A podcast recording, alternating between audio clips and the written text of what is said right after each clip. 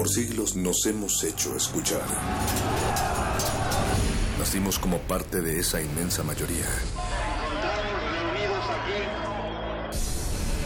Hablar.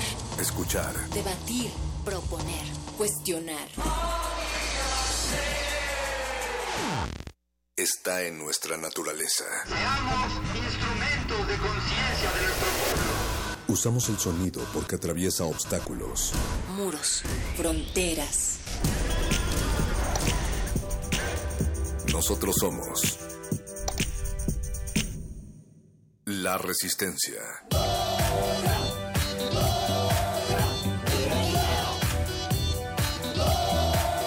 Resistencia modulada.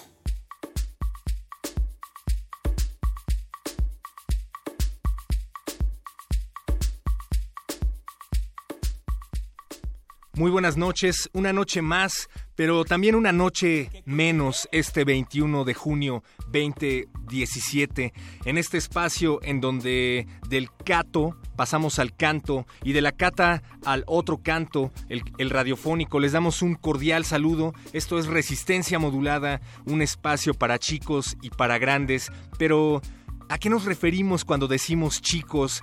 ¿Y a qué nos referimos cuando decimos grandes? Pues eso es algo que iremos desenmarañando de aquí a las 11 de la noche, que es hasta cuando los estaremos acompañando a través de, la, de las frecuencias de Radio UNAM 96.1 de FM. Mientras tanto, agradecemos a todos los que nos escuchan, en especial a Peña y al CISEN, quienes prestan especial atención a todo lo que se dice, no solo aquí, sino en todo el país. Un gran saludo, les mandamos un abrazo fraternal y es que cuando un gobierno dice que escucha en México, lo hace de manera literal. Agradecemos también del otro lado de, del cristal a Alba Martínez en la continuidad, también al doctor Arqueles que ya se está empezando a manifestar para en unos momentos más acompañarlos con muerde lenguas, a don Agustín Mulia, quien es conocido también como MacGyver.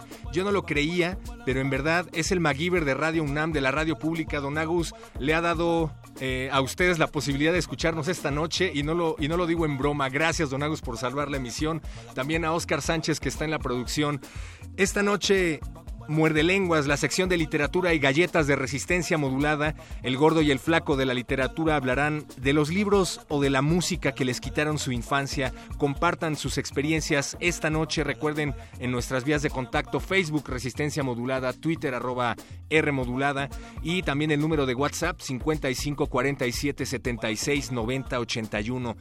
El modernísimo tocarán dos temas, el gobierno espía en compañía de Red en defensa de los derechos digitales y la islamofobia. Esto lo platicarán con Rafael Robles Gil a partir de las 9 de la noche. Estará con ustedes la señora Berenjena y Natalia Luna, pero también es Noche de Resistor, la sección de tecnología y ciencia de resistencia modulada, que hablarán acerca de la amplia colección de material sonoro, académico y cultural que va desde novelas, poesía, crónica, ensayos, conferencias, ciencia y música de descarga, cultura, UNAM, un espacio que todos los universitarios y no universitarios deberían visitar.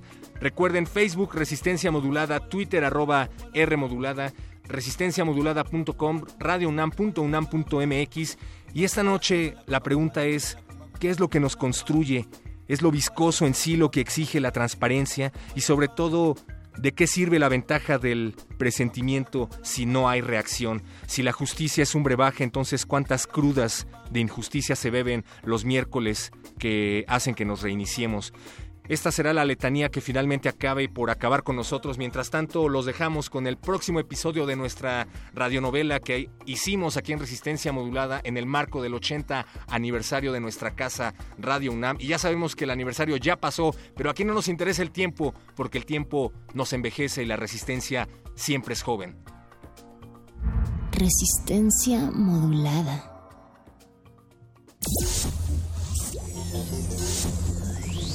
Un productor radiofónico loco adicto al jugo de guayaba y un ingenuo locutor Nobel se han embarcado casi sin querer en experimentos sonoros interdimensionales para descubrir innovadoras formas de hacer radio. Ellos son Res y Modi. En el capítulo anterior, una falla en el botón de teletransportación había varado a nuestros héroes en la frecuencia del 45.4, un universo donde todos los programas de radio se convirtieron en monstruos gigantes. ¡Ay, ¡Mueran bestias sonoras! ¡Betty! ¡Ah! ¡Sácanos de aquí! ¡Ah! ¡Ah! Es obvio que la teletransportadora no existe, Modi. ¿De verdad crees que Betty nos expondría a esta situación por tanto tiempo? Ten, sigue disparando mientras me comunico con Betty. Ok. ¡Pium! ¡Pium! ¡Pium! ¡Toma, monstruo! ¡Pum! ¡Bang! Betty, ¿cómo se ve la luz del botón? Parpadea sin control. Escucha, Betty. La solución que te voy a dar solo es compartida entre los graduados con el mejor promedio de ingeniería de sonido. Promete que no lo vas a revelar a nadie. Lo prometo. ¡Res! ¡Res! Promételo, Betty. Lo prometo. Bien. Desconecta la consola y vuélvela a conectar. ¿Es un chiste? Perderemos la comunicación como unos 10 segundos y luego el botón debe quedar reparado. 10 segundos, Betty. 10 segundos. Apúrate. ¡Res! ¡La pistola se descompuso! ¡Ah! No se descompuso, Modi. Estamos conectados a la consola de la estación. Cuando esta se apagó, todo nuestro equipo también. Entonces, ¿qué hacemos? Supongo que huir y gritar los próximos tres segundos.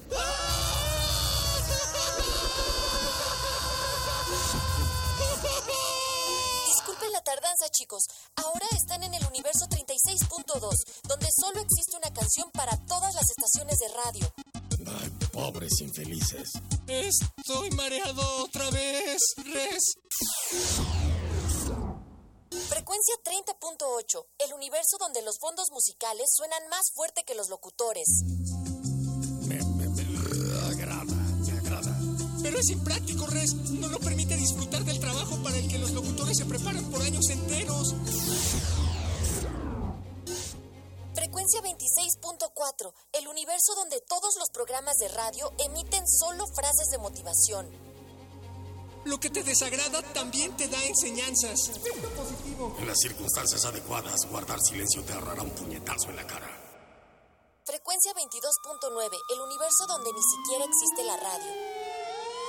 ¡Ah! ¡Qué horror! La humanidad, Modi. Frecuencia 16.9, universo, universo donde... Ay, no.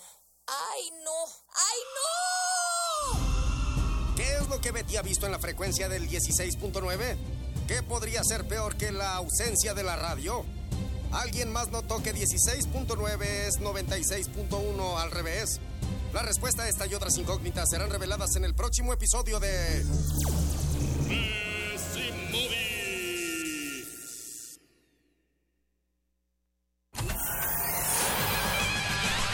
Lánguida la luna libra la lid lúbrica de libros. Maleable la mente, emula al mutante milenario. Muerde lenguas, letras, libros y galletas.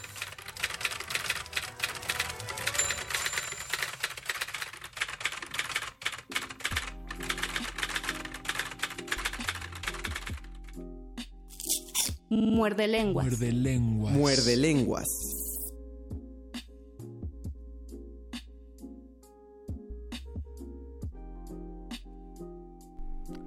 Esta vez por iniciativa personal, eh, porque pugnamos hacia los directivos de la radio, porque mandamos cientos de cartas y sobre todo porque ustedes los pidieron. Empezamos cuatro minutos más temprano de lo que solemos empezar, así que esperamos que esto se nos haga una costumbre y una sana costumbre para todos ustedes. Mandamos un especial saludo a Gobernación que dicen que nos está escuchando todo el tiempo. Disculpen lo que dije hace rato en el teléfono Gobernación, pero necesitaba sacarlo de mi interior. Bienvenidos a Muerde Lenguas, es el miércoles 21 de junio, son las 8.11, casi 12 de la noche y los saludan esta noche. No somos el gordo y el flaco de la literatura en la radio porque mi compañero Luisito Flores del Mal se fue a meter el gusanito de la literatura por ahí a tierras jalapeñas. Pero tengo a mi compañero Víctor Adrián García Córdoba aquí a mi derecha. Bienvenido, Víctor. ¿Qué tal? Muy buenas noches. Un gusto, como siempre, estar aquí de vuelta reemplazando a Luisito que anda por ahí metiendo el jalapeño. ¿Dijiste qué está haciendo? No, no, este.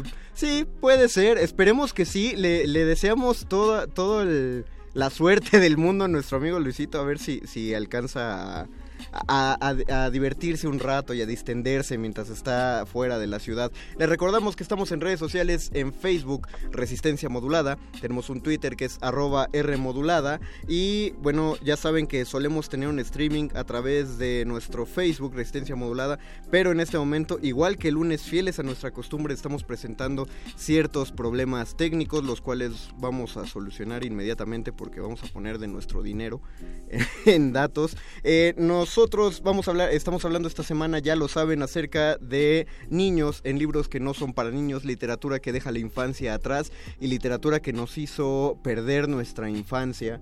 Para eso vamos a empezar a hacer la pregunta contigo, Víctor, pero te voy a dejar para después. Después te voy a preguntar cuál fue el libro que, que mató al pequeño Víctor eh, que hay dentro de ti. ¿Sí te acuerdas? ¿Sí, sí tienes ubicado uno? Absolutamente, y no solo eso, sino tengo muy presente el libro que me hizo pasar de la lozanía de la niñez a los golpes duros de la juventud. De la lozanía de la niñez a los... Órale, que, que tú, tú lo sabes decir adecuadamente. A ver, ¿es de Pacheco? Apuesto que sí. Y de hecho creo que todos tenemos ya en la cabeza ese libro que nos hizo conocer el mundo como es y darnos cuenta de que los luchadores se toman cervezas juntos cuando no se están peleando. Oh, Dios, creo que sí le iba a atinar, pero si usted ya le atinó a cuál es el libro que mató la infancia de Adrián García, puede escribirnos al Facebook, puede escribirnos a Twitter, pero por ahora dejaremos un poquito el tema de lado porque ustedes extrañaron esta sección el lunes, nosotros también la extrañamos y como nosotros nos gusta darle a la gente lo que pide, este es el programa de mano de este miércoles. Los mejores asientos se agotan y las luces están por apagarse. Esto no es un programa de radio, es un programa de mano.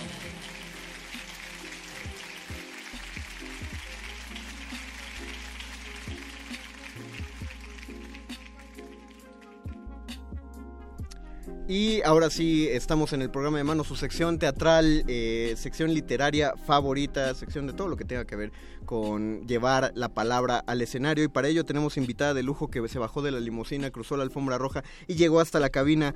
Rosa María Trujillo, bienvenida al Muerde Lenguas. Muchas gracias, buenas streaming. noches. Encantada de estar aquí, hola. No, no, no, encantados de que hayas, de, de que estés aquí aceptando la invitación y hablándonos de este trabajo tuyo que es de dirección y de dramaturgia. En este movimiento que no sé cuánta, cuánta gente de los escuchas lo, lo tengan presente, porque yo lo considero nuevo a pesar de llevar, ¿cuánto será? Unos ocho años el microteatro. No sé, ¿tú, tú tienes el dato? Eh, llevamos 27 temporadas, esto tiene más o menos 6 años. Seis años el, el microteatro. Sí, es un movimiento, todavía podemos decirle de vanguardia, todavía Claro, puede ser. sí. Háblanos acerca de, de Pasos, que es, es en específico el montaje del que nos vienes a hablar. Sí, Pasos se presenta en la temporada por deseo, porque como ustedes saben, cada temporada va cambiando la temática ahí en la casa, en todas las obras. Y Pasos es la historia de un joven escritor, es un poeta que está enamorado de su vecina del departamento de arriba. Entonces, él crea una serie de rituales y de dinámicas a través de seguir eh, los sonidos de los pasos de ella. Ella eh, es Susana, es una oficinista joven, guapa, que mm, es soltera y ella está todo el tiempo como mm, debatiéndose entre ser un objeto de deseo y em, ser como una mujer que está eh, deseando conocer al amor de su vida, ¿no? A alguien que acompañe sus pasos. O sea, un, eh, corrígeme si estoy mal, es una línea que se mueve entre el el erotismo y el amor romántico o un amor ideal. Ah, Exacto. Y, y este muchacho que hace unas prácticas que yo consideraría ilegales o cuando menos bastante escabrosas, él en cuál de los dos planos está pensando. En los dos, en los dos, porque Ah. justo al ser poeta, ¿no? Tiene esta parte de romanticismo, de dedicarle poemas, de em, inventar también como rituales para, para ella, ¿no? Imaginarse también, eh, y ahí raya en la parte que dices, del deseo de la atracción física o este el deseo carnal, ¿no? De imaginarse también cómo será la ropa interior de esta chica y cómo será cuando finalmente pueda tocar su piel. Me gusta que no haya tabú en el tema al respecto y, que se deje de lado lo que yo había dicho, el, las supuestas implicaciones ilegales que podría tener. No, no, no, vayamos solamente a, una historia de amor. Ahora, ¿tú lo pensaste en un formato breve, específicamente para microteatro, o eh, tú ya tenías una obra corta y viste que se adecuaba a este formato? ¿Cómo fue? No, yo la escribí eh, explícito para esta temporada y realmente fue un ejercicio para tener un deadline, de verdad, porque yo no soy ah. dramaturga, o sea, yo eh, estudié actuación y dirección. Hice mis pininos eh, también precisamente en microteatro, en la primera temporada de esa casa. Como actriz. Como actriz, pero yo ah, también escribí esa obra ah. que se llamó este, En Cuerpo Presente, que era de la temporada por sexo. Y yo no pude terminarla, o sea, fue mi idea y todo, pero no podía cerrarla. Entonces invité a, Eduardo Castañeda para que me, me ayudara y esta es la primera vez que me animo a escribir este, la obra completa, ¿no? Para cerrarla y así. realmente pues no, no pensé que me fueran a elegir, pero pues estoy muy contenta de que así haya sido y creo que es un experimento bastante padre, porque ese es otra, otro de los puntos eh, a favor también de microteatro específicamente, porque el texto, más bien las obras se escogen a partir del texto. Entonces cualquier persona puede enviar su, su obra y no importa que no seas dramaturgo, no importa que no te dediques a teatro, puedes este, ser seleccionado, ¿no? Si, si la obra tiene pues ese interés o cumple con, con el tema, etcétera. ¿Y cuánto tiempo fue montar la totalidad del proyecto? Ya pensando que es una obra breve, que dura 15 minutos. Sí, solo nos dan tres semanas para, hacerlo. Sí, entonces, justo la directora dice es microteatro, pero es una macro frega, ¿no? Es, una máquina inmensa, porque si uno va a microteatro, uno puede ver una sola función o puede eh, pagar su boleto por varias funciones para aprovechar. Si vas a echarte una hora de teatro, pues puedes ver sin problemas tres obras de 15 minutos. Exacto. Eh, y en este caso vamos a dar coordenadas de pasos. Se presenta los jueves y viernes a las 8 de la noche. Sí, a partir. a partir de las 8 de la noche. Ah, porque ¿cuántas funciones son? Seis por día, cada ah, media hora. Ok. Y hay 13 obras en horario central y en total eh, de esta temporada son 16 obras, porque también hay obras para niños. Claro. Sí, ya, abarcó todos los públicos microteatro en este punto. Entonces supongo que en la obra no se vacían una jarra entera de sangre que después tendrán que limpiar eh, en 15 minutos para la siguiente función. No, sé, no, pongamos spoilers. A partir de las 8 de la noche, jueves y viernes, los sábados a partir de las 7 de la noche y los domingos a partir de las 6 de la tarde. Empezaron el 8 de junio y terminan el 9 de julio. Así es. Entonces ya son que tres semanas, ¿no? Esta va a ser la tercera semana, sí, sí. Sí, sí. Y este, bueno, vamos a dar las, la coordenada de microteatro. Está en Roble número 3, esto es en la colonia Santa María la Ribera, cerca del metro, del metro y del Metrobús Buenavista. Entonces, si usted quiere llegar por arriba o por abajo de la tierra, tiene lugares, eh, tiene para dónde escoger. Es casi en la esquina con Insurgentes, sí está, hay una Iba a decir que hay una gasolinera, pero ya no me acuerdo bien. No. Sí. Ah, sí, hay. ah, sí hay. Ah, hasta Donald. Pero está en la contraesquina. Está en la contraesquina. Y, debe haber un Oxxo por ahí en algún lugar. Exactamente, también, viste. Para que se ubiquen, ¿no? Sí, justo al lado también ahí sobre Insurgentes, en esa cuadra, ahí hay un Oxxo. Para que ustedes conozcan eh, los proyectos de microteatro si no están acostumbrados o, no están familiarizados con este término de, obra breve, de obra ráfaga. Eh, ¿Qué más nos quieres decir a propósito de pasos? Solo quiero recalcar, Omar Gea nos pregunta en nuestro streaming de Facebook quién es la chica, es Rosa María Trujillo, nos está hablando de su proyecto Pasos que está en microteatro, también mandamos saludos a Ikel Breyer que, está, que ya nos mandó saludos. Eh, ¿Qué más nos quieres decir para concluir esta, esta entrevista acerca de Pasos? Pues es una obra que invita al deseo, me gustaría muchísimo que la vieran y se la van a pasar muy bien, porque es eh, sacar como ese deseo, atreverse a desear, ¿no? Yo hay una parte de, la obra en, la que el público puede escribir hacia mm, alguien a quien desea mucho, ¿no? Y puede pegarlo en la pared, porque pues el cuarto, microteatro es 15-15-15, ¿no? 15 minutos, 15 espectadores en aproximadamente 15 metros cuadrados. Oh. Entonces, el espacio lo dividimos, la mitad es el departamento de ella y la mitad es el departamento de él. Y el departamento de él está en todas las paredes lleno de post-its que el público ha dejado también, que ha Ah. escrito y es un momento muy lindo. O sea que si uno va a, a verla, digamos, este jueves, va a encontrarse una escenografía construida a lo largo de dos semanas y media que ha empezado. Ok. Sí, y eso, bueno, me han comentado el público que les gusta mucho. Es un momento donde se sienten parte y también se identifican completamente con, con este personaje, ¿no? Ad- con los dos. Además dejan parte de sí en la obra para los espectadores siguientes, ¿no? Entonces tú pugnas por seguir eh, los deseos de cada quien, los impulsos que uno llegue a tener, o tú sí crees que uno debe evaluarlos dos veces antes de, de aventarse y hacer algo. No, yo creo que hay que disfrutar el deseo en todas sus variantes, ¿no? tanto románticas como sexuales y todo. Y justo en esta época que estamos viviendo como de Tinder o de amor expreso, de Ah, conocer sí. rápidamente. De hecho, hay otra obra que se llama Tinder o la filosofía del amor. Sí. Ahí mismo en Sí, esta sí, temporada, que no la he visto la verdad, no sé muy bien de qué va, pero el título en sí ya es como Ya es atractivo. atractivo. Entonces, eh, me parece que justo ahora que estamos en esto de época del Tinder, que damos me- like, me gusta o no, y todo es súper rápido, esta obra plantea la, la idea de que vaya más allá el deseo, o sea, sí construirlo, eh, sí soñar a lo mejor no solamente por en compartir cuerpos, sino también compartir una vida, compartir los pasos. Completamente de acuerdo. No sabemos qué pueden hacer de un, de un deseo, de un impulso seguido, ¿no? Como puede ser la mejor historia de amor que puedan vivir, también puede ser un chasco espantoso, pero bueno, ya tienen, ya, ya, ten- ya contarán su historia en microteatro y la montarán y la podrá ir a ver la gente. Eh, hago una pregunta directa a producción. ¿Había, ¿Había regalos para los escuchas?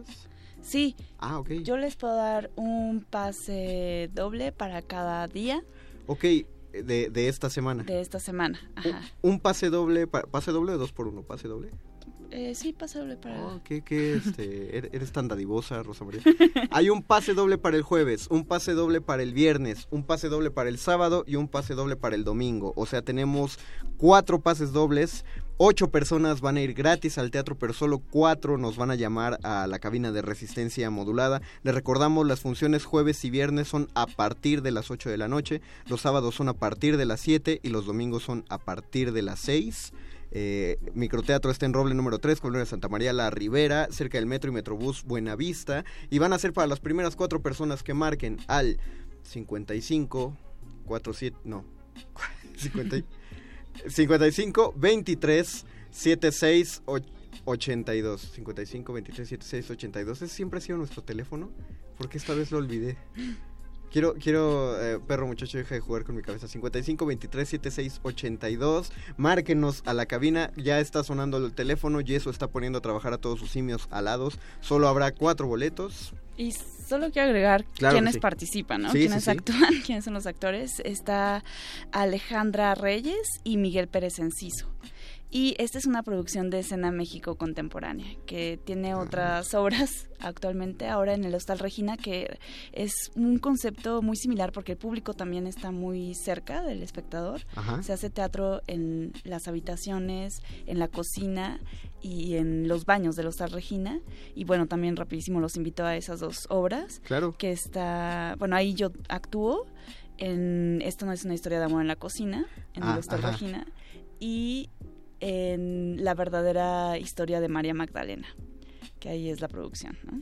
También está, sí, también está en, en las breves. Eh, aquí en esta, eh, nos diste una postal, hay redes sociales. Si uno se mete a estas Sí. redes sociales, ¿se encuentra también esas obras? En no, bueno, en la de Escena México sí. Ah, en Escena en México. Escena sí. México Contemporánea, que así está en, en Facebook, ahí pueden encontrar la información de las tres obras. Escena México Contemporánea, busquen en Facebook. Si quieren adentrarse particularmente a el proyecto de microteatro, pues también pueden buscar Microteatro México en Facebook. Busquen pasos, eh, googleen pasos en todos lados y van a ver que les va a salir la cartelera. Rosa María Trujillo, muchas gracias por haber estado. No te voy a cubrir en el streaming, sino que voy a poner aquí. Perfecto. Chango Además se cayó. bien bonita la postal. Exactamente, ves, este, Sí, pues los espero allá, a todos. pues Muchas te, gracias. te iremos a ver ya, nos encontraremos por allá. Muchas gracias por estar otra vez en, en- aquí en la cabina de resistencia modulada. Bienvenida a Muerde Lenguas. Y bueno, nosotros vamos a hacer una pausa musical en lo que ustedes siguen haciendo sus llamadas. Déjenme ver qué, te, qué, ah, qué me pasa la producción. Niño Bomba, ok, va a ser un descubrimiento personal. P. Moon es el artista. Plastilina Mosh, ah mira, esto no es una O, es una S. Vamos a escuchar Plastilina Mosh con Niño Bomba. Regresamos. Muerde, Muerde. Lenguas. Chino es la plastilina más de bloquea el cerebro de like to take Sube momentos a mi cuerpo de bloquea your face. The living with the island it's up out of a show for It's up out of a show. So leave out the mush and put you to the soul cops coming to the barrio. Desde Rondes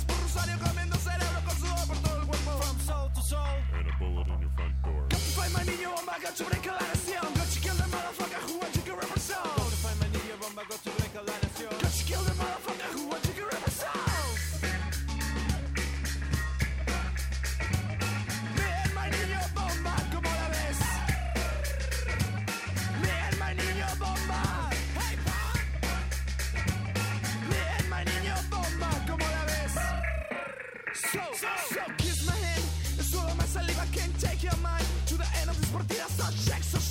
shake. You can make the day. I can go to the day. Timalera pa' bailar, suelta suave el animal con la mano en la cabeza y una bala en la conciencia. Niño bomba el presidente, niño bomba la nación. Niño bomba el presidente, niño bomba la nación. Niño bomba el presidente, niño bomba la nación.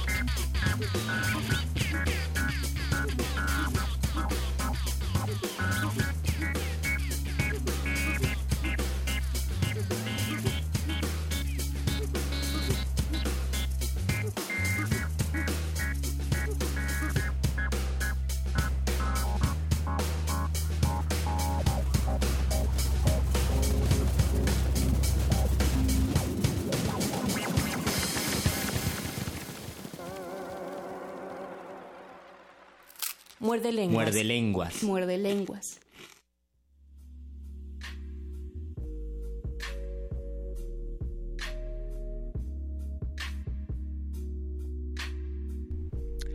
Eh, tenemos una misión, están escuchando Muerde Lenguas, están escuchando nuestra emisión dedicada a la pérdida de la infancia, a la caída del niño interior. Estoy con Víctor Adrián García Córdoba en, en reemplazo, en suplencia de Luisito Flores del Mal.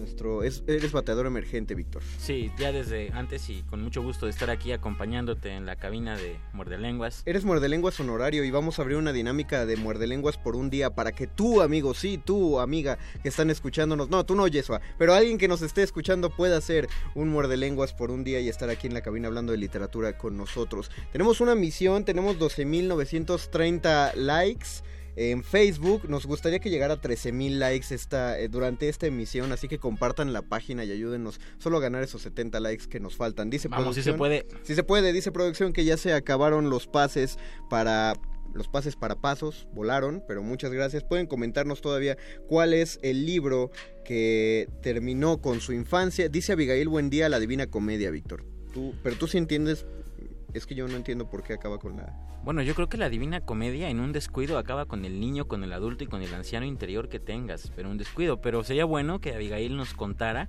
exactamente por qué terminó con la infancia que tenía. A lo mejor porque fue el primer libro, digamos, para adultos con el que tuvo contacto, es una hipótesis que puedo pensar. Y obviamente es un libro muy complicado que efectivamente podría terminar, claro que sí, con tu niñez. Pero eh, sería bueno escuchar, bueno, más bien leer qué es lo que tiene que decirnos para poder decir aquí al aire y revelar este misterio sobre por qué la Divina Comedia es el libro que, que terminó con su niño interior. Pero me gusta tu, me gusta tu, este, tu, tu hipótesis. Dice Fernando Snam Boli, Juventud en tiempos de éxtasis, acaba con todo. ¿Eso no es como un remix de dos libros? Me No es- suena. Eh, A ver, es juventud, es juventud en éxtasis, ¿no? De Carlos Cuauhtémoc Sánchez. ¿Estás hablando de ese, Fernando? O Amor en los tiempos del cólera de García Márquez. ¿De cuál estás hablando? Porque si es el primero vamos a tener una muy seria conversación ahorita al aire al respecto. Diana Hernández, saludos chicos, me encanta su programa, nos encanta que te encante. Diana, responde Abigail, buen día. Lo leí en la primaria, tercer año, quedé traumada. ¿Qué le hicieron a esa pobre niña? Por eso no, la a gente esa, no lee. a esa maestra o, o Bueno, maestro. ¿Quién, ¿Quién puso a un niño, a niños de tercer año de primaria a leer la Divina Comedia? Bueno, mira, hay gente por ahí que en quinto de prepa te pone a leer Quo Vadis, tú no me dejarás mentir. Mando un saludo a mi maestra de ética. De la prepa número 2, la única y la mejor. Ojalá no lea, no pueda leer nada más. Lina Ravelo, yo si me invitan des- voy desde Puebla. Mira, vienen desde Puebla, Órale, hay, hay- intención, hay ímpetu. Jimena San, el libro vaquero. Sí. Claro, sí, seguro. Ah, claro. ¿Y el hecho, sensacional? el, ¿cuál, es, ¿Cuál es el sensacional? ¿El de Chalanes, no sabías? No. Ah, hombre, tu nivel de ¿te hizo literatura falta barrio? está más elevado. Tú eres muy del fondo reservado de la Vasconcelos. Por supuesto. Y yo no. El libro vaquero, sí, sí, también la primera vez que vas a, a una peluquería o, o te topas en el metro uno de esos señores que va leyendo su libro vaquero todo acartonado, definitivamente un pequeño niño muere dentro de ti. Eh, Fernanda Snam, el primero, de verdad, Juventud en Éxtasis. Es en serio, Fernando. ¿Tú, tú has leído a Carlos Cuauhtémoc Sánchez, Víctor? Por supuesto que no. Nunca, has- ah, entonces no podrías, ¿tú crees que podrías criticar a Carlos Cuauhtémoc Sánchez? Efectivamente. A ver, ¿por qué? Criticar no podría, porque Ah. evidentemente no lo conozco, pero digo, crea fama, échate a dormir, ¿no? Y Pero- tiene fama de malo el hombre, pero debo decir que yo tuve que leer, por alguna razón, eh, ¿Quién se ha llevado mi queso en la preparatoria? Igual, fíjate el trauma que nos deja No, la prepa. sí, ese es otro- Y, y- y no, tuve no, que leerlo a fuerza, igual que mi filosofía del triunfo de Michael Jordan, y recuerdo ese que todavía. fue fueron las dos experiencias más terribles de mi vida porque en ese momento ya me gustaba la literatura. Creo que no le puedes hacer nada peor a un lector que darle a leer Ya- esos dos libros. Ya, pensabas que un libro valía algo. Exacto, y me acuerdo que quemé ¿Quién se ha llevado mi queso? Lo quemé literalmente, o sea, es el único libro al que le he prendido fuego. Fue un error, después lo pensé porque el plástico de la cubierta hizo mucho No, no, humo, qué horror. pero, pero realmente es algo que yo hice y sin embargo nos gustaría saber también eh, a esta persona que dijo Juventud en Éxtasis, bueno, escuchar por qué le cambió le cambió la infancia, por qué perdió al niño interior Bueno, con ese que, libro. lo que sí sé es que Cuauhtémoc Sánchez es taquillero porque habla de sexo, drogas y rock and roll en una época donde nadie más, o más bien en una edad donde nadie más te quiere hablar de sexo, drogas y rock and roll. Claro, digo, en su momento, o sea, en los principios de siglo. Digo, debe ser el éxito del Cubo Lecón de Jordi Rosado, ¿no? Hablar de cosas de las que nadie habla. No, pero ¿has leído el Cubo Lecón? Sí, es, fre- sí. es fresa como él solo. No, no, no, no le hagan caso a Jordi Rosado, no les cuenta las cosas como son. Eh, voy a mover la cámara para que nadie te vea sin audífonos. No, no es cierto. Sí, Dice, dice Mixly Quetzalita.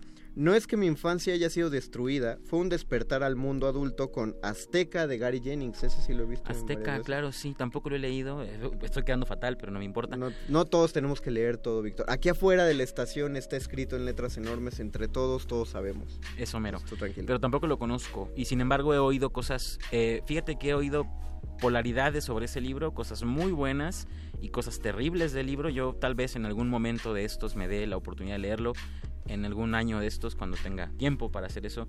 Pero eh, eh, lo interesante de esta pregunta que has planteado, Mario, es que nos permite también conocer qué es lo que lee la gente que nos escucha y de cierta manera qué libro los marcó de alguna manera. Recordemos que eso de qué libro ha marcado tu vida es una pregunta bien capciosa que luego uno no puede ni contestar adecuadamente. Ibas a decir, ibas a decir cabrona, ¿verdad? Pero no Eh, se puede decir cabrona en la radio. Ah, no se puede decir cabrón en la radio. No, qué bueno que dijiste capciosa, porque cabrón no está padre. Bien, bien. En realidad estaba pensando en cierto personaje de la esfera popular en la que, bueno, no pudo responder esa sencilla pregunta, entonces a eso me refería yo. Pero, ah, bueno, ahorita iba a regresar a tu libro, pero déjame acabar. eh, Sí, claro. Dice, hoy comienza el solsticio de verano, sigue diciendo Mixley. Eh, solsticio de verano es mi cumpleaños y me agrada escucharlos desde San Cristóbal de las Casas, creo Hasta que yo. Chiapas, saludos. Creo que sí, es que hasta ahí llegó el comentario, pero ahorita lo busco completo, Mixley. Órale, hasta San Cristóbal, qué buena onda. Y felicidades, vamos a buscar si hay unas mañanitas cantadas por el perro muchacho por ahí para que te las pongamos. Eh, Fátima Narváez dice, con el libro que perdí lo poco de infancia que aún tenía fue con 100 años de soledad y sus momentos donde llegó, donde llegó a ver insisto, en los momentos eróticos. Hasta el momento sigue siendo de mis libros, yo creo que dices favoritos. Voy a abrir el Facebook en otro lado porque aquí en el streaming no me deja leer el, el dato completo. Eh, la señora Berenjena del Modernísimo, que es la sección que empieza después de Muerde Lenguas, también se aventuró a leer 100 años de soledad como, como un pase de lo que ella llamó muy bien eh, de, li- de libros para niños a libros para adultos, libros ya Claro. grandes.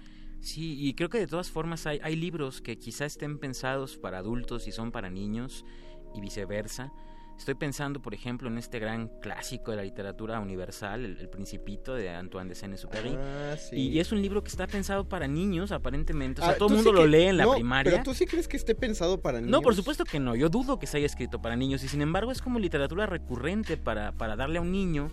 Yo creo que es un libro de estos multifacéticos que... uno puede leer toda la vida y siempre encontrar algo nuevo. Es que ahí ves cuando la gente sí juzga el libro por la portada. Dice Claro. el principito, ah, es un príncipe chiquito y tiene un niño dibujado ahí. Y es cortito además, ¿no? Es, es breve el libro, entonces forzosamente tiene que ser para niños. Seguramente pensarán algunos.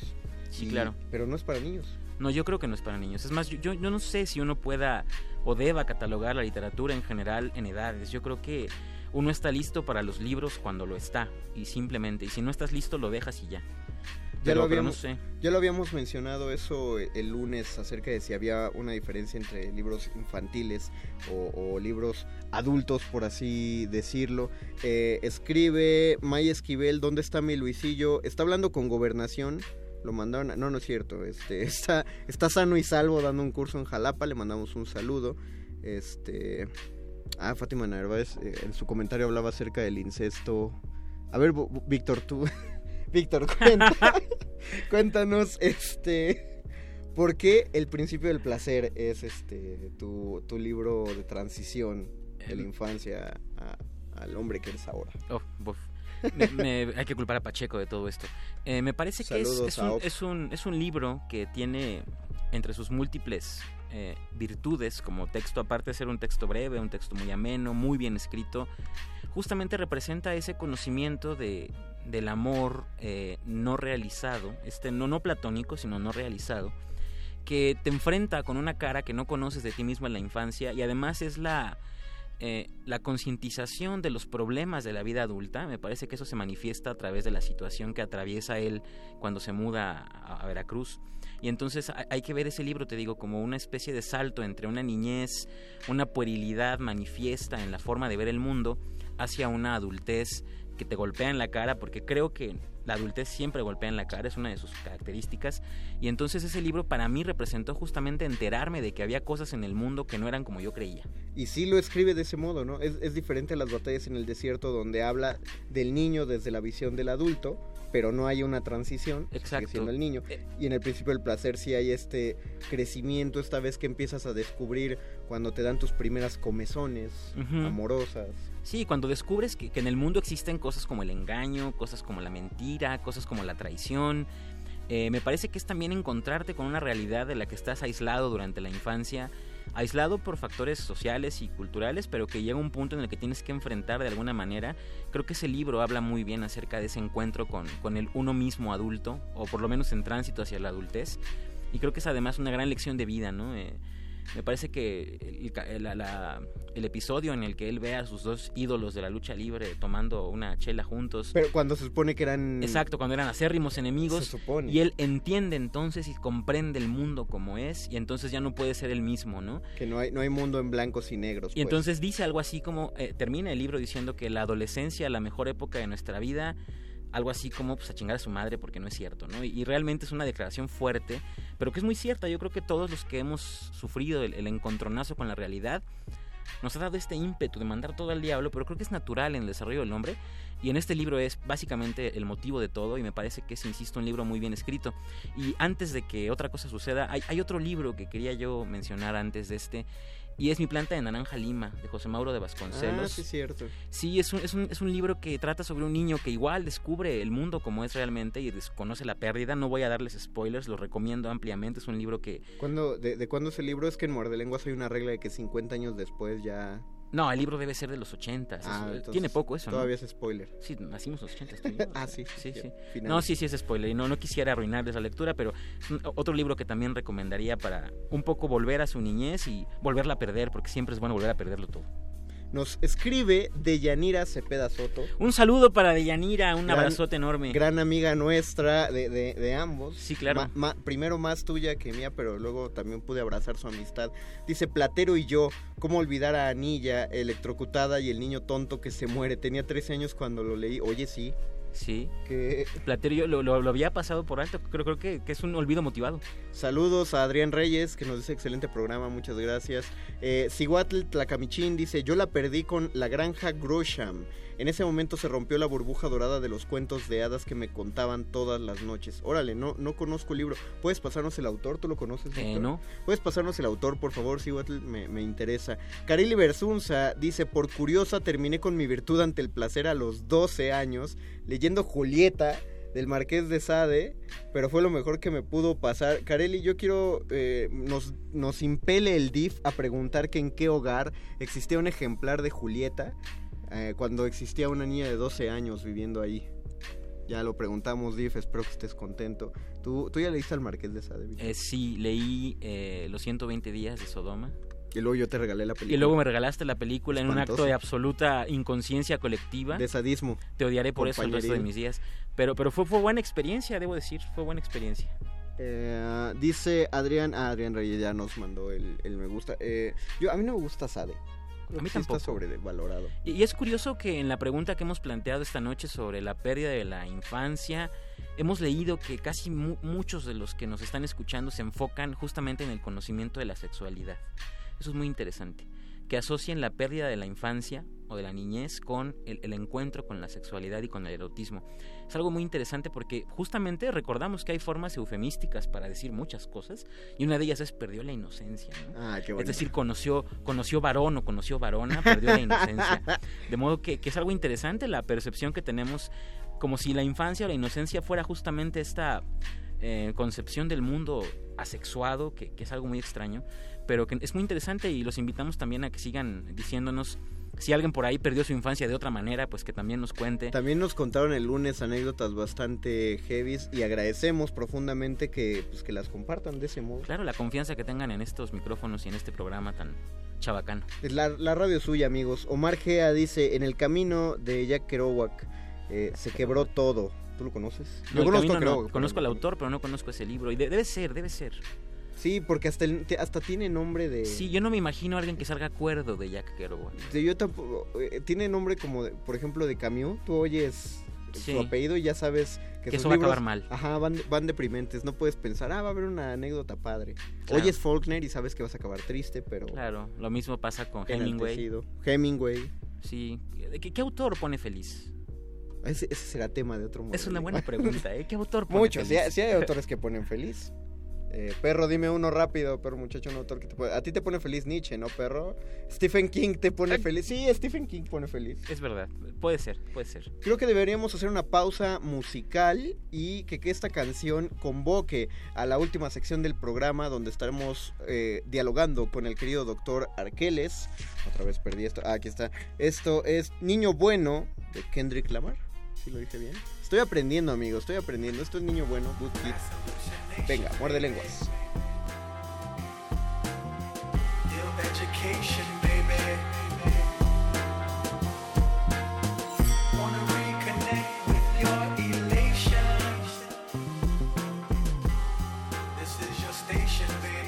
Inside these walls and you see him having withdrawals of a prisoner on his way. Trapped inside your desire to fire bullets that stray. Track a tire, just tell you I'm tired and ran away. I should ask a choir, what do you require to sing a song that acquire me to have faith? That's the record spin, I should pray.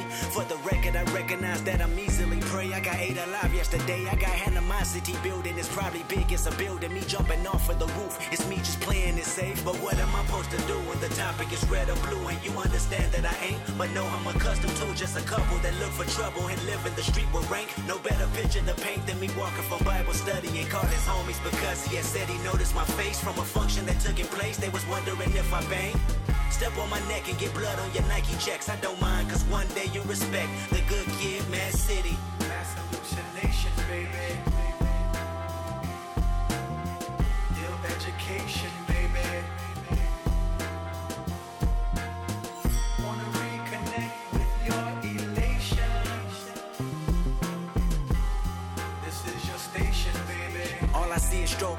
blinding me in my hindsight, finding me by myself. Promise me you can help. In all honesty, I got time to be copacetic until you had finally made decision to hold me against my will. It was like a head-on collision that folded me standing still. I can never pick out the difference in greater cop on the bill. Every time you clock in the morning, I feel you just wanna kill all my innocence while ignoring my purpose to persevere as a better person. I know you heard this and probably in fear, but what am I supposed to do when the blinking of red and blue flash from the top of your roof and your dog has to say roof and you ask lift up your shirt cause you wonder if a tattoo of affiliation can make it a pleasure to put me through gang files, but that don't matter because the matter his racial profile. I heard them chatter, he's probably young back. The good kid, Mad City.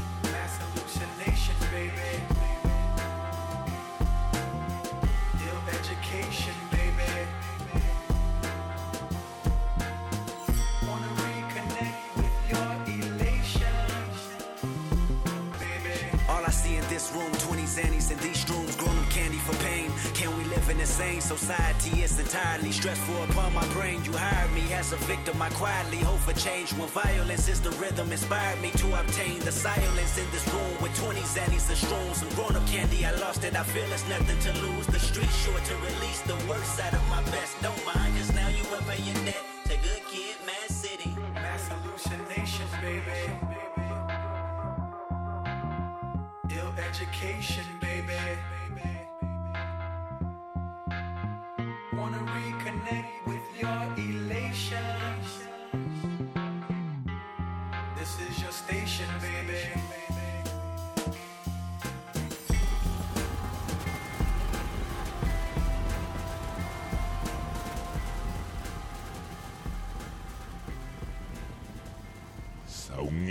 Muerde lenguas. Muerde lenguas. Cuando la primer duda del hombre surgió, el universo respondió con el conocimiento en forma de persona. Una persona con suéter.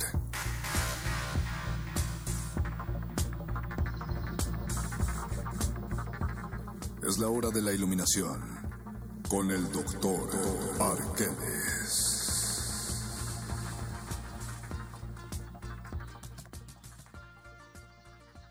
Estamos entrando a la última parte de Muerde Lenguas con el doctor Arqueles. Alguien por ahí nos comentó que murió su infancia cuando leyó Historia de la O. Lo, lo googleé y lo primero que me sale es es una novela erótica de la escritora francesa Pauline Grash y ya con eso entiende uno porque se murió su infancia. Bienvenido doctor Arqueles, qué bueno que está aquí para matar nuestra infancia todavía.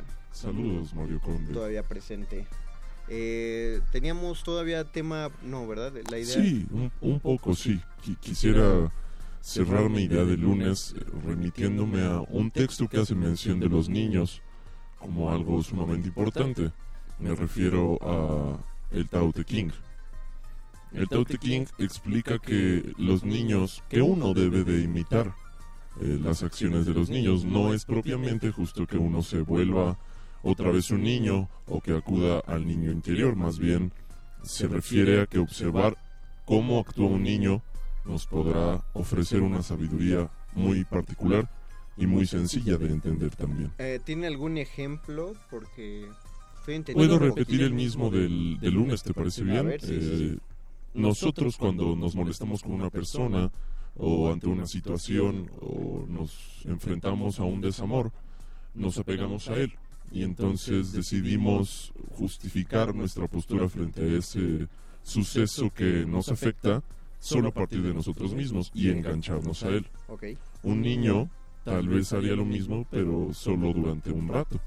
Ah, claro, porque luego le enseñas otra cajita y ya quiere jugar con otra cajita. Exactamente. O se pone a jugar con las plantas o con la tierra o a platicar con otro niño.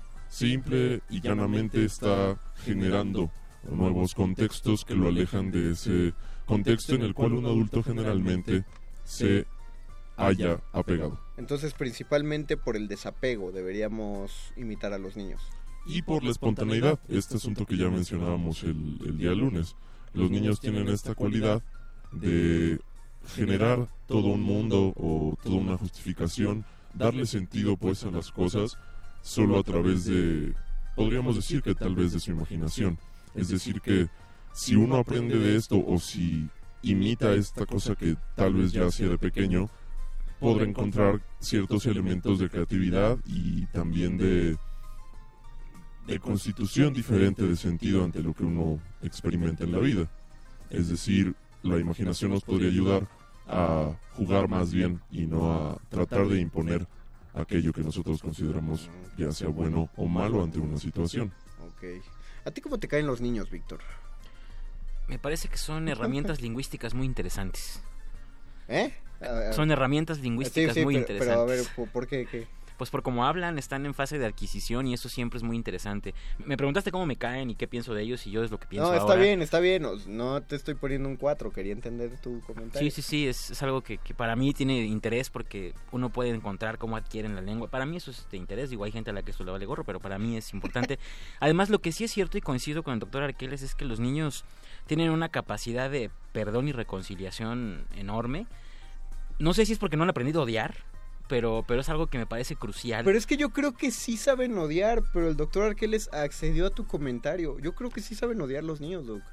Definitivamente saben odiar, pero tal vez odian en un nivel o en un contexto muy diferente a como lo hace un adulto. Es decir, eh, un adulto probablemente va a constituir ese odio a partir de muchas otras justificaciones que van a engrandecer el odio, mientras que el niño tal vez, digamos, odia a su maestra porque no lo dejó salir al recreo y al día siguiente ya se le olvidó. Quizá lo que no conozca entonces es el rencor. Sí, estaría más de acuerdo con otro modo de lenguas, Mario Conde. El rencor implica esta necesidad de volver tal vez a un suceso pasado o a una persona eh, estancada en un tiempo y un espacio específico. A ver, perdón que haga un paréntesis, es que tengo que aclarar este comentario. Dice Miguel Vargas que suena a fake el doctor Arqueles en la transmisión de Facebook. No es que sea fake, eh, ya tenemos que aclarar. El doctor Arqueles vive en la radio y por eso a través de la radio suena su voz real. Para la transmisión en Facebook utilizamos a alguien que dobla su voz y entonces por eso suena una voz terrenal. Ese es el único asunto. Regresando a nuestro tema, es cierto, eh, yo solo quiero evitar que se haga esta esta figura divina de los niños como si fueran perfectos. No sé, a lo mejor soy yo el del problema, pero a mí sí me choca mucho cuando alguien dice, tenemos que aprender más de los niños, porque ellos son buenos y ellos se divierten con la arena. Es que y eso tú se- necesitas un celular. Eh, Eso se parece Maldito como al buen salvaje, ¿no? O sea, es como la misma el mismo planteamiento. A ver. O como el pobre pero honrado, o sea, es como Ajá. partir de una supuesta bondad inherente a la condición de edad y eso me parece que es terrible. Hablamos de cosas cognitivas, me parece, sí es cierto, el niño todavía no ha desarrollado una capacidad de acumulación de memoria tan grande, pero depende más bien del poco tiempo que lleva existiendo, más allá de su eh, capacidad moral. Y sobre todo también tiene que ver con preguntarnos qué sería eso que llamaríamos un niño bueno y un niño malo.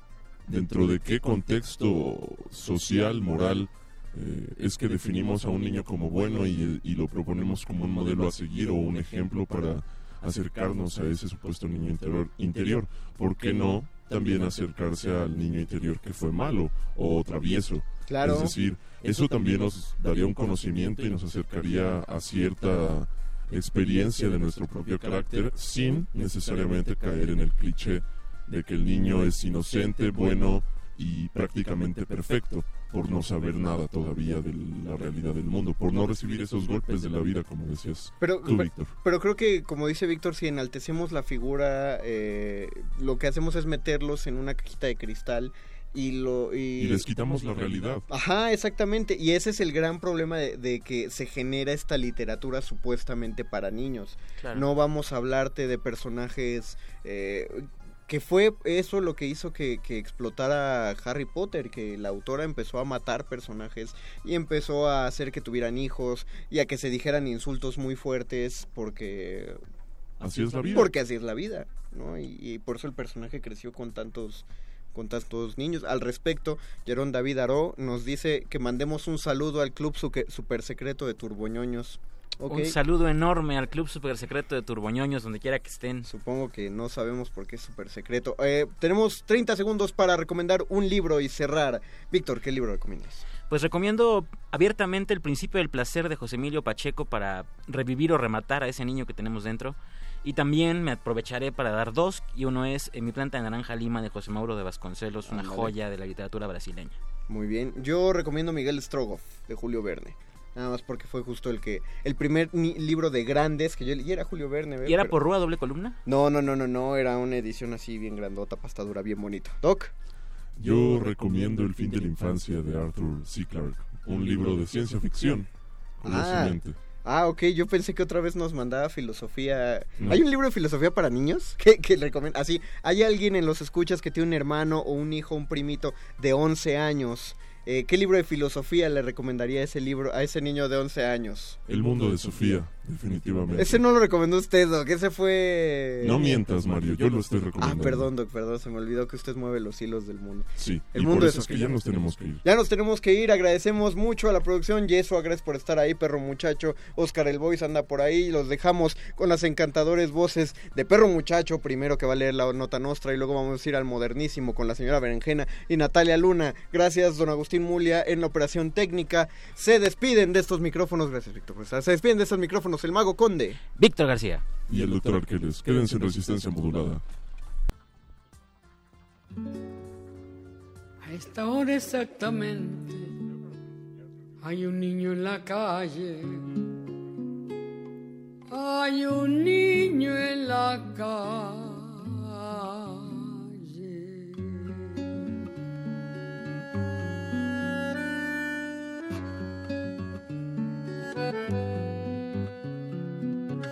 Es honra de los hombres proteger lo que crece, cuidar que no haya infancia dispersa por las calles, evitar que naufrague su corazón de barco, su increíble aventura de pan y chocolate,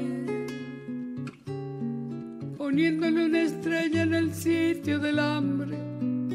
De otro modo es inútil, de otro modo es absurdo ensayar en la tierra la alegría y el canto, porque de nada vale si hay un niño en la calle. Todo lo tóxico de mi país a mí me entra por la nariz. Lavo auto, limpio zapatos, huelo pega y también huelo paco. Robo billetera, pero soy buena gente. Los locutores del muerde lenguas se quieren deslocutor y muerde lenguarizar. El que los deslocutor y muerde lenguarice, buen deslocutor y muerde lenguarizador será.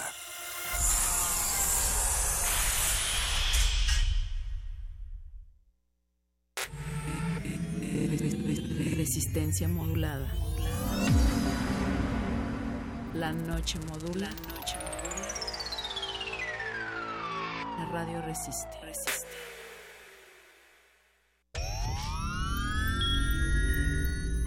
Tienes las ideas, tienes el talento, tienes la disposición. pero te faltan los medios. ¿Has tocado las puertas suficientes? ¿Has buscado las puertas suficientes? Siempre habrá alguien dispuesto a premiar tu iniciativa y trabajo duro. ¿Buscas una beca? ¿Un premio nacional o internacional? ¿Un financiamiento? Solo necesitas la orientación correcta. Bécame mucho. Toga y birrete para economías en decadencia. Miércoles, 20:45 horas, por el 96.1 de FM. Radio UNAM.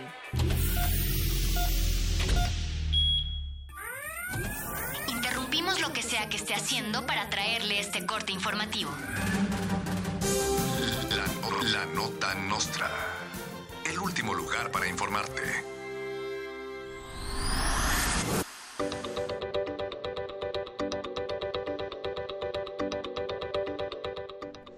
Donald Trump anunció que despedirá a Luis Videgaray en su nuevo reality show El Aprendiz de Canciller.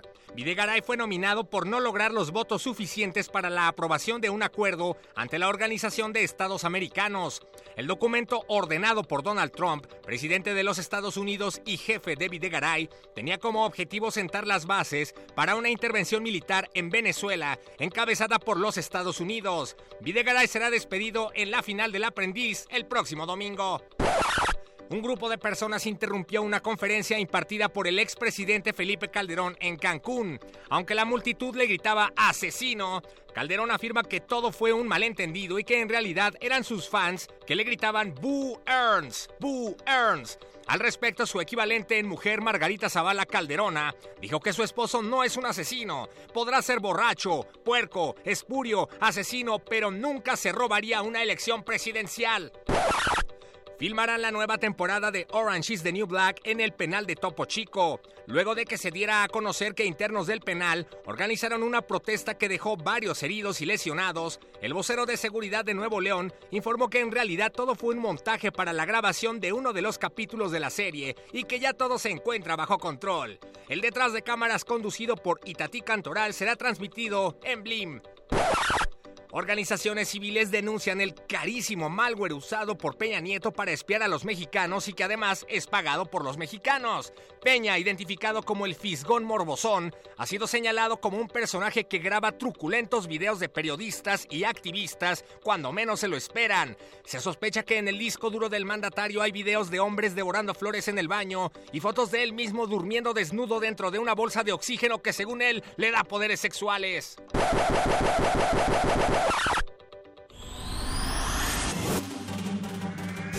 Estas fueron las últimas noticias que debiste recibir. Puedes continuar con tus actividades cotidianas. La no- nota, nota nostra. La nota nostra.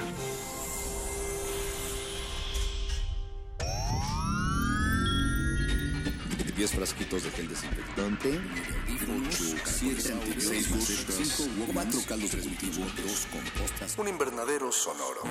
En este ambiente se experimenta la nueva música en compañía de sus creadores. Cultivo de ejercios, frescura en la flora musical.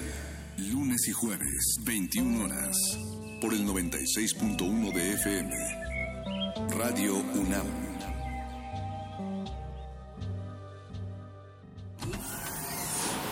Aquí queremos un mundo en el que quepan todas las familias, voces, Opiniones. mundos. Veo un México de comunidades indígenas. Nos protegemos en muros de cristal para evitar la vigilancia. Si no podemos bailar, entonces no es nuestra resistencia. El modernísimo. Todo es arte. Todo es política.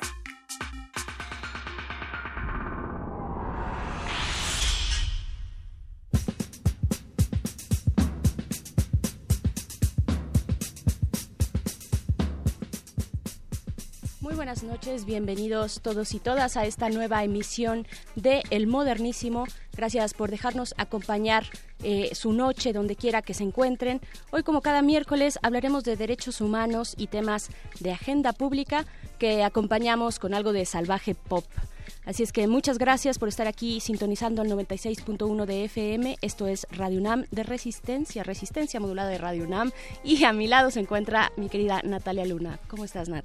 Contenta, Berenice Camacho, alias la señora Berenjena, porque este espacio no solamente va a abordar unos de los temas que sí, si bien ya están en muchos, en todos, diría yo, los medios de comunicación ahorita, al menos nacionales y en algunos internacionales, que es el tema del espionaje, también va a haber una oportunidad de platicar sobre aquella otra parte del mundo donde pocas veces fijamos nuestra mirada, pero sobre todo poco entendemos de qué es lo que pasa en los países árabes y eh, después en los países musulmanes, que no es lo mismo, y así la historia de este modernísimo esta noche. Así, de eso va el modernísimo. Islamofobia es nuestro tema de esta noche. Estará por acá con nosotras eh, Rafael Robles Gil Cosi. Él es especialista de, eh, en el Islam global, el Islam político, en toda esta geopolítica. eh, y estaremos hablando con él sobre islamofobia en esta época de odios, de rencores, de rechazos y de eh, diferencias que siempre existen, pero que tenemos que con- conciliar, sobre todo en un mundo global, ¿no? Claro, y además en un mundo en el cual eh, ha sido más que rentable y sobre todo el foco rojo en general en todo el mundo. No solamente hay que hablar sobre Estados Unidos en su relación con el Medio Oriente, sino también en cómo se ha presentado en distintas partes de Europa, después también eh, en otros países y donde el foco sigue siendo el mismo. Pero a ver, hay que entender, sea, este espacio precisamente es para empezar a desmenuzar y comprender que lo que los medios en ocasiones transmiten, transmitimos, es solamente uno de los fragmentos de la realidad y es mucho más compleja. Y muchas veces también, Nat, una, un fragmento equivocado, erróneo, por supuesto con una distancia, no logramos todavía entender de qué se trata eh, esta cuestión del terror pero sobre todo de a quién estamos señalando o esas grandes potencias mundiales, a quién están señalando como el terror. Eh, ponen eh, al terror con cara de persona practicante del Islam y eso no es del todo cierto, hay sus especificidades, hay una gran diversidad en el mundo eh, musulmán. Eh, no necesariamente en el mundo árabe, ¿no? Eso, Claro. eso estaremos platicando por acá, porque sí es urgente desmontar estos discursos de odio. Y fíjate, es bien chistoso porque cuando uno va hacia el Medio Oriente, allá te dicen, uy, qué miedo ir a México. Y tú dices, ¿qué? ¿De qué me estás hablando? No, de verdad. O sea, Sí. mucha gente que vive en ciertos países árabes, por ejemplo, y, y van a ser eh, clave para la, la conversación del día de hoy, en, en el caso de Bahrein, que es una pequeña isla que hace frontera con Arabia Saudita, y en otro caso, Emiratos Árabes Unidos, o UAE por sus siglas en inglés, United Arab Emirates. Ellos tienen la concepción de que venir hacia esta parte del mundo es muy peligroso porque piensan que todos somos narcos. Entonces, ahí donde a ustedes les cae ese sentido, es lo mismo que estamos haciendo nosotros con las lecturas de esta islamofobia. Por supuesto, a la inversa solamente. Y me encanta que estés Nat, porque tú tuviste ahí un recorrido cultural muy interesante por ese, por ese, esa parte del mundo, por Medio Oriente y por otros países también. Creo que tienes ahí una experiencia muy personal, pero también muy válida de cómo te acercas eh, como occidental entre comillas porque esto está Sí. es- esas eh, esas ideas del occidental y del oriental pues son unas convenciones ahí de poder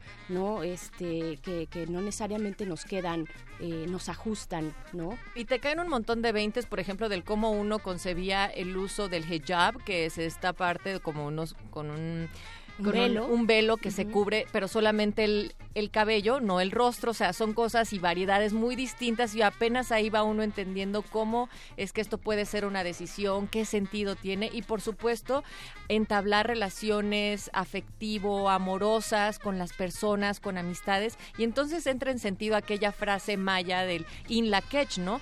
Yo soy tu otro yo, tú eres yo y la corresponsabilidad cultural y como humanos que tenemos. Por eso es bien importante empezar a des- a desenmarañar aquellos pensamientos y sobre todo la islamofobia. Claro, desmontar prejuicios y desmontar odios es algo que nos surge, no quiere decir que acabemos con la diferencia, esa no se acaba, pero es un diálogo constante y tiene que ser también constructivo, sobre todo, lo repito, en un mundo global, ¿no? Entonces, de eso estaremos hablando más adelante, pero antes, como ya lo habías dicho, Nat, estaremos, por supuesto, con el tema que no podemos dejar de lado de gobierno espía, esta investigación realizada por eh, la Universidad de Toronto, este informe de Citizen Lab, estaremos, por supuesto, poniendo, siguiendo eh, con, ese, con ese énfasis en cuestiones tan preocupantes, tan relevantes de nuestra vida pública que no podemos dejar de lado y ojalá, como lo decías al principio, fueran todos los medios los que están hablando de esto y, que se continúe esta discusión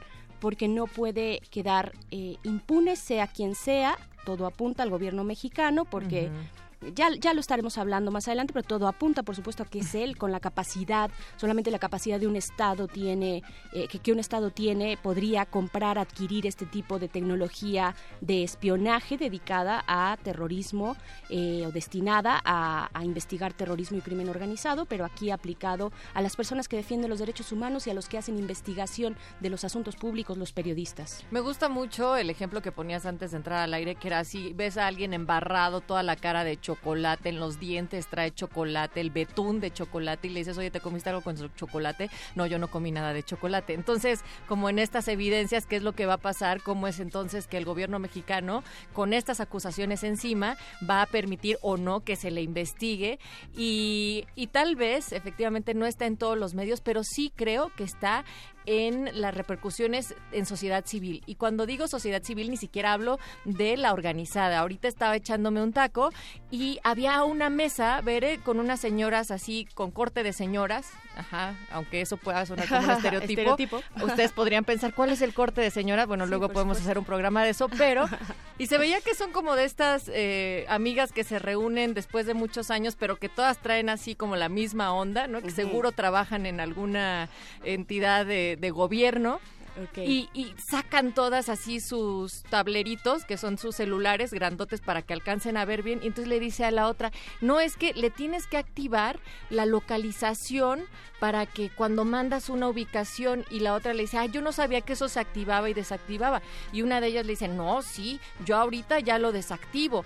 Vaya, lo que estoy queriendo decir con esto es, es un tema que finalmente a todos nos empieza a mover del con qué derecho mi espacio privado y lo que hago o no hago, así sea una persona que se está echando un taco y que no tiene actividad de periodismo ni de derechos humanos, le afecta y además le vulnera su derecho como ciudadano, como mexicano. Claro, estaremos hablando de esto con Luis Fernando García, es el director de eh, R3D, esta red por los derechos humanos en el entorno digital, esta organización mexicana que ha estado eh, Luis Fernando junto con Carmen Aristegui eh, y con otros personajes integrantes de la sociedad civil, pues que fueron directamente además eh, víctimas de este espionaje eh, como en el caso de Carmen Aristegui, han estado en los medios precisamente dando difusión a esto y esto es lo que nos toca también aquí esta noche en el Modernísimo, pero antes agradecer a quienes están del otro lado del cristal que hacen posible esta emisión. Muchas gracias a don Agustín Mulia, que está en la operación de la consola. También está por allá Alba Martínez en la continuidad.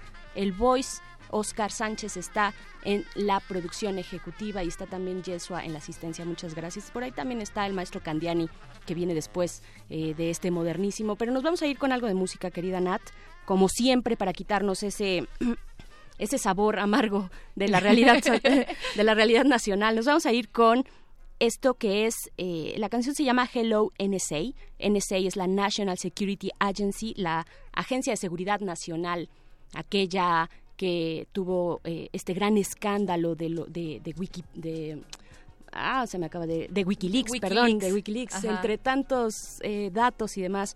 Eh, Entonces nos vamos con esto, vamos, es un guiño también a Edward Snowden que escribió acerca de la situación de gobierno espía aquí en México, escribió en su cuenta de Twitter. Vámonos con esto de Matsu y regresamos aquí al modernísimo.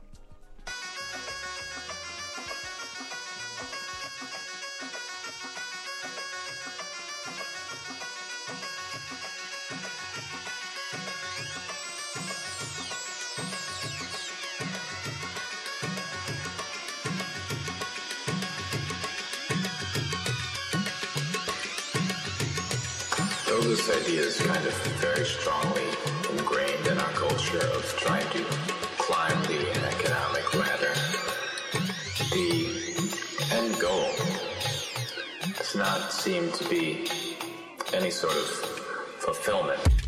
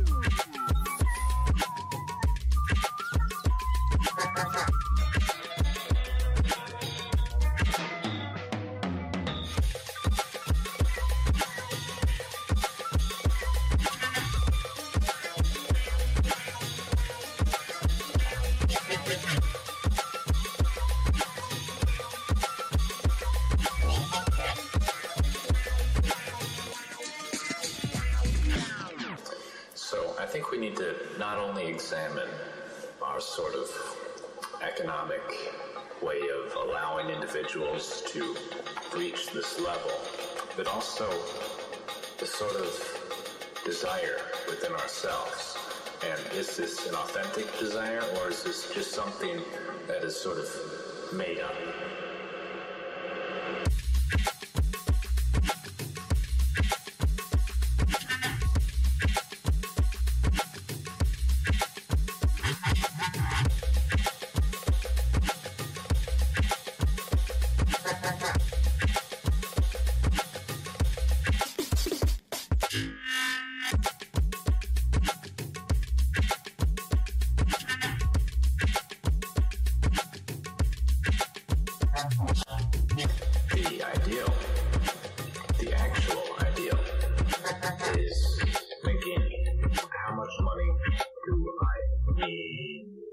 Modernísimo. ¿Cuántos periodistas y defensores vigilados más? ¿Cuántas mujeres asesinadas? ¿Qué se necesita para que nos volteen a ver? ¿Qué tiene que pasar para que se llame a rendir cuentas y cuentas al gobierno mexicano? Al gobierno mexicano. El modernísimo.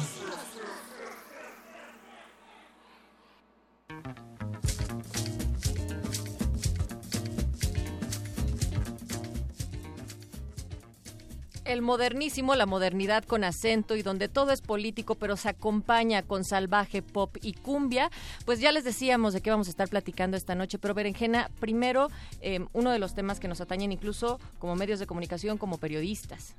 Sí, por supuesto, este tema ya que ha sonado tanto eh, en los medios, en muchos medios, sobre todo, por ejemplo, en el portal de Carmen Aristegui Noticias, eh, de Aristegui Noticias, pues se le ha dado una gran difusión desde esos pequeños espacios o grandes espacios simbólicos, pero no necesariamente desde los grandes medios. Esto, aunque sí, muchos, muchos periodistas que de pronto no se suman a estas cuestiones, pues lo han hecho porque, pues es que esto es, lo decías tú y de- decías trae embarrado, eh, traes la cara embarrada de chocolate, pero y, y- y se te dice, trae chocolate, te comiste el chocolate. No, no, yo no me lo comí, pruébalo, ¿no?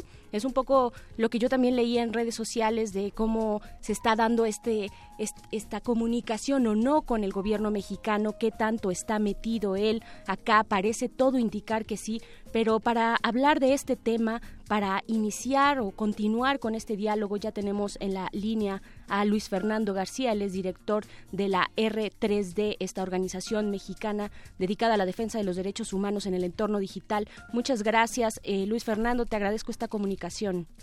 No, muchas gracias a ustedes, Natalia Berenice. Un gusto estar con Radio de nuevo. Gracias. Un gusto también. Luis Fernando, eh, vámonos con algo muy básico. Yo sé que tú eres de las personas que han estado dentro de las discusiones, dentro de las mesas principales para poder hablar sobre este tema. Sin embargo, para el auditorio, ¿cuáles serían los elementos básicos, estas evidencias de que efectivamente el gobierno mexicano está detrás de esta vigilancia? Pues mira, hay cuatro puntos principales que son importantes y hallazgos que, que se documentaron y que se publicaron este lunes y que el gobierno no ha podido y no podrá desmentir.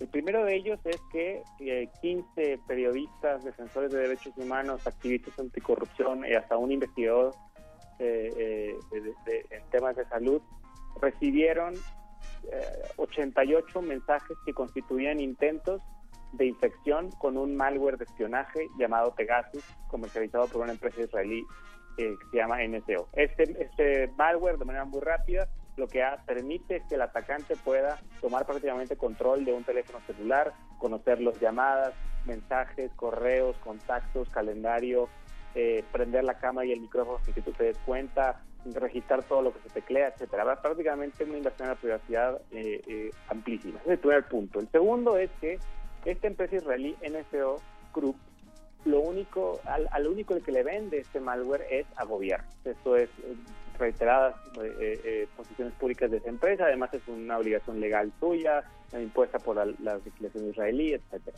El tercer punto es que hay evidencia que publicamos en el informe que, que, que, eh, que el gobierno espía, que el gobierno mexicano ha adquirido licencias para utilizar ese malware. En particular, existe evidencia concreta de que el ejército, de que la propia PGR y de que el CISEN habrían adquirido licencias eh, para usar este malware, aunque no se descarta que existan muchas más. Y el cuarto punto, que es para nosotros muy importante, es que todos estos intentos de espionaje de ese malware que solo se vende gobiernos y que tiene el gobierno mexicano, fue eh, eh, recibido por los objetivos de este espionaje eh, justo en momentos y en coyunturas en las que su trabajo y su labor periodística o de defensa de derechos humanos o de activismo tocaba intereses del gobierno federal.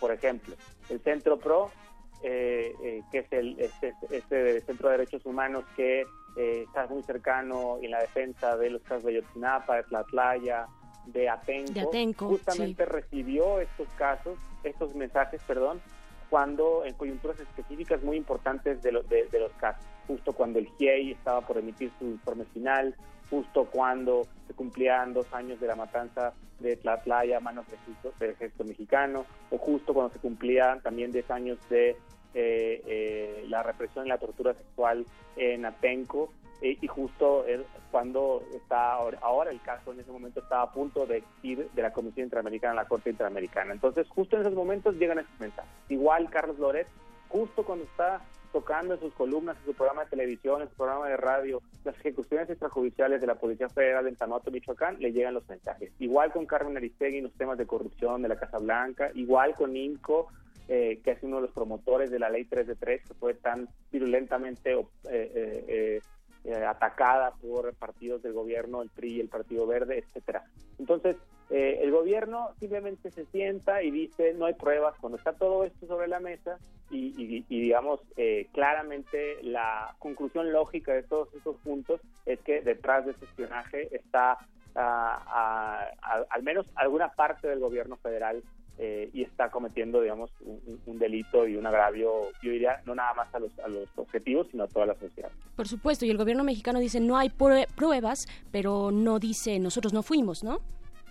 Sí, claro. ¿Cómo ha sido este diálogo con, o, o no diálogo con el, con, con el gobierno mexicano de ustedes como organizaciones sociales? Me refiero también al artículo 19, a Social TIC, eh, ¿cómo ha sido, y otras muchas más que se han unido a esta exigencia? ¿Cómo ha sido ese diálogo, Luis Fernando? Pues inexistente, ni- es más, el, el, el documento que sacó el, el mismo lunes, por ahí tuiteó el vocero de la presidencia, era una hoja sin membrete, sin firma de un funcionario menor que ni siquiera iba dirigida a las organizaciones, iba dirigida al editor del New York Times. Bueno, decía para el editor, no sé de dónde, me imagino que del New York Times, casi casi yo decía, esa respuesta la escribió en una servilleta, ¿no? Sí. Eh, entonces no no hay verdaderamente una respuesta, porque ¿qué? bueno, también me pongo sus zapatos y cualquier que dices, ¿no? Pero pero, pero si, si verdaderamente ellos se sintieran confiados eh, de que no son responsables o que al menos la presidencia en sí misma no es responsable, a lo mejor habrá sido responsable el CITEN, eh, etcétera, eh, eh, pues pones todo sobre la mesa y transparentas. Por ejemplo, no han dicho que no son que no son clientes de Venezuela, no lo han desmentido, porque no pueden desmentirlo, ahí están las pruebas. No han eh, ofrecido transparentar esos contratos. Hoy en el diario El País se, se mencionaba como eh, para el gobierno eh, la información de los contratos para las licencias para usar este malware Pegasus de NSO son información reservada hasta el año 2021. Es decir, claramente Wow. también la actitud y la respuesta del gobierno en estos días eh, pues te, te- te genera muchísimas más sospechas de que pues sí los cachamos haciendo lo que estamos diciendo que los cachamos que están haciendo y, eh, no está su conducta a- alineada a alguien que no tiene algo que esconder, paradójicamente. Ni al nivel de una acusación tan grave como la que se muestra enfrente, ¿no? Sí, claro. ¿Qué esperar, yo- ¿qué yo- esperar de la investigación? Eh, disculpa, Luis Fernando. ¿Qué esperar de una investigación? ¿Cómo, cómo eh, pensar que el gobierno puede investigar al gobierno o eh, hay, hay algunas otras vías que se puedan presentar en el panorama? Eh, me refiero, por ejemplo, a alguna eh, investigación independiente, un grupo independiente, como lo fue en el caso de los 43 de Ayotzinapa. Pues mira, eh, no somos ingenuos. El gobierno, este gobierno en particular, ha demostrado con, con creces que no es capaz de investigarse a sí mismo, ni por los actos de corrupción que han plagado este sexenio, ni por las violaciones graves a derechos humanos que han azotado el país. Si- Sin embargo, bueno, la denuncia se presentó eh, y, y, y no nada más se presentó como un acto testimonial. Vamos a estar ahí presionando a la Fiscalía Especial para Delitos contra la Libertad de Expresión para que lleve a cabo los actos de investigación que le indicamos, porque no es nada más que le pusimos los hechos ahí sobre la mesa, le dijimos, y tienes que hacer esto y esto y esto, tienes que transparentar y investigar quiénes son los clientes, ante, contra quiénes se ha utilizado, etcétera. También hemos metido una queja o una solicitud, una denuncia ante la CNDH, que también tiene facultades de investigación y que de alguna manera en algunos casos ha demostrado mucho más independencia. Existen otras posibilidades. Otras otras cuestiones que también son, vale la pena mencionar es eh, que, al menos en un caso, en el caso del hijo de Carmen Aristegui, que es el- uno de los casos que para mí es el más aberrante eh, claro. eh, de todo lo que se ha podido documentar, él residía en, en algún momento en los Estados Unidos, por lo que potencialmente el FBI podría abrir una investigación si así lo considera pertinente. Eh, esa, esa posibilidad está ahí y aun los tentáculos de, de impunidad y corrupción que, que caracterizan ese gobierno difícilmente llegarán hasta allá. Eh, pero sobre lo que mencionas de un grupo independiente, es lo que mencionó, por ejemplo, en la conferencia de prensa el director del Centro Pro, Mario Patrón, y que creo que ha estado saliendo, eh, no nada más respecto de este caso, respecto del tema de los asesinatos a periodistas, respecto de muchas violaciones a derechos humanos, eh, y creo que pues se hace una, un- una exigencia que cada vez es más eh, común entre sectores de la sociedad civil. Yo, yo en particular, a título personal eh, y, y de la organización, a la que represento, eh, nosotros por supuesto que apoyamos esa, esa, esa opción. Creemos que hay evidencia de sobra de que este gobierno no se no sabe, no quiere, no puede eh, eh, investigarse a sí mismo y las experiencias de otros países de Centroamérica de comisiones eh, eh, internacionales independientes eh, al respecto han, han surtido frutos que, que, que creo que muchos en este país queremos ver. Y yo no lo circunscribiría únicamente al tema del espionaje, sino también a todo el tema de agresiones, de hostigamiento, de asesinatos a periodistas, de Claro. violaciones a derechos humanos, que, que creo que, que, han, que están que tienen en crisis una crisis política mucho más profunda de lo que a la, la mayoría de, que- de que la clase política palpa y, y que y que digamos creo que esto del país no aguanta mucho más. Luis Fernando, y esto en tema de las investigaciones y de lo que ya se está ejecutando de manera legal, pero a nivel de sociedad civil, ¿alguna convocatoria para que la gente se involucre, para que salga a las calles y también ejerza presión de alguna manera en este tema?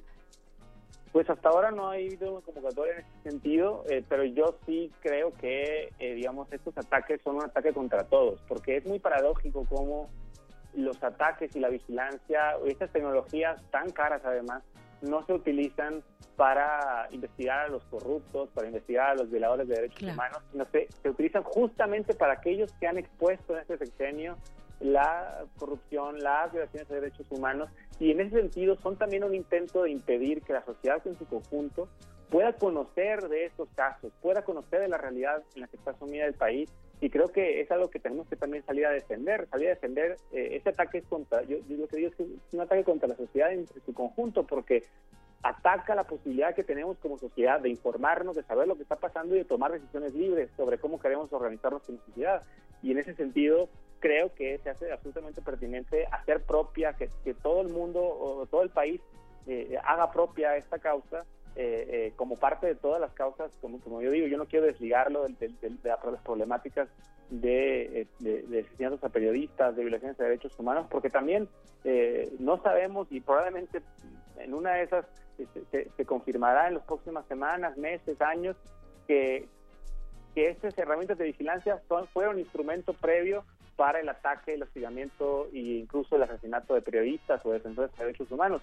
En ese sentido creo que sí es pertinente a- a- a- yo invitaría a la sociedad a que haga, siempre a veces estamos esperando la llamada de alguien para que nos diga qué hacer. Yo diría que si alguien siente que puede hacer algo, que quiere hacer algo respecto a este tema, pues que, lo haga y que, que aplique sus talentos y su creatividad en hacerlo. Pero justamente creo que también está generando en la sociedad civil un entendimiento y un movimiento muy cuestionado. Yo lo he visto a partir del asesinato de Javier Valdés, como entre la comunidad periodística está pasando algo, Sí. algo que, que, que, que, no es poco, digamos, que no es eh, común en este país y, y- y que creo que tenemos que empezar a, a- a visualizar cuáles son las salidas a esta catástrofe eh, a la que nos estamos enfrentando en muchos frentes en este país. Claro, te refieres, eh, supongo yo, a la agenda de periodistas, ¿no? Que estábamos con este tema, eh, muy, muy eh, atendiendo este tema directamente. Y bueno, nos viene otro nuevo tema. Ya no sabemos mes con mes, eh, de verdad, si, si seguir este, asombrándonos, trabajar en uno u otro elemento, en una u otra situación, pero como bien lo dices, es una cuestión integral, ¿no? Integral la violación de derechos humanos, ya se ha dicho, lo han dicho relatores, lo han dicho a nivel internacional distintas in- instituciones, es una cuestión integral y sistemática en nuestro país. Yo te agradezco mucho, Luis Fernando García, director de R3D, eh, a ti y a todos los que junto contigo, las que junto contigo están haciendo este frente, más de 200 organizaciones en Latinoamérica, periodistas, académicos, activistas se han eh, unido rechazando estas acciones de, de espionaje a todas luces ilegal y en la exigencia también de que el gobierno rinda cuentas. Muchas gracias, Luis Fernando, por esta lucha que dan día con día. No, muchas gracias a ustedes por darme la oportunidad de, platicar con ustedes y con su auditorio. Perfecto, pues ahí está, ahí está. Muchas gracias, Luis Fernando de R3D. Nosotras nos vamos a un corte musical, querida Nat, y nos seguimos con esta cuestión de la vigilancia. Hay que hacer de pronto también burlarnos un poco del poder, lo cual no significa banalizar sus sus abusos y las repercusiones que estos abusos tienen, pero vamos con algo de música. Esto también se llama Hello NSA, pero es, es, es como una canción de amor dirigida a la National Security Agency. Eh, un señor levanta la bocina y le habla al oído a esta, organ- a esta eh, Agencia de Seguridad Nacional de los Estados Unidos porque saben, sabe que del otro lado está escuchando alguien, algún agente de esta, de esta organización. Recuerden que pueden escribirnos en arroba R modulada, Facebook Resistencia Modulada y arroba El Modernísimo. El, el, el, el, el modernísimo.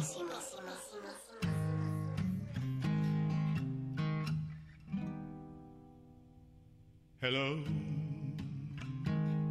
NSA.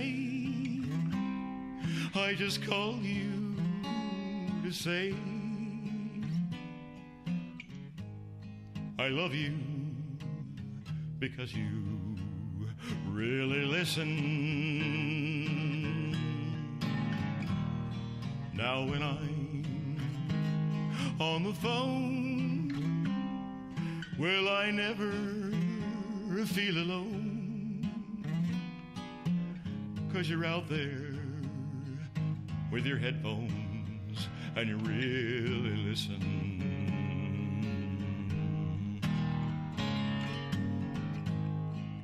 Know you'll take my call. Cause you care enough to take them all. And you're fighting freedom here at home. So we don't have to fight it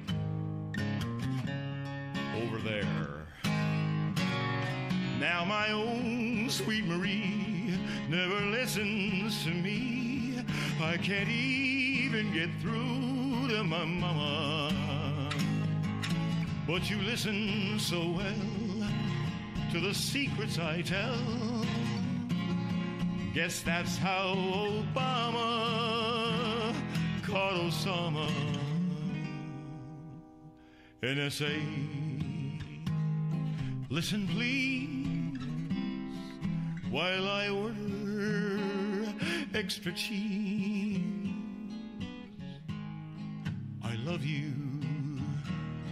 Out there Here's how I know. Not a stain on a dress, but a leak nonetheless tells me so.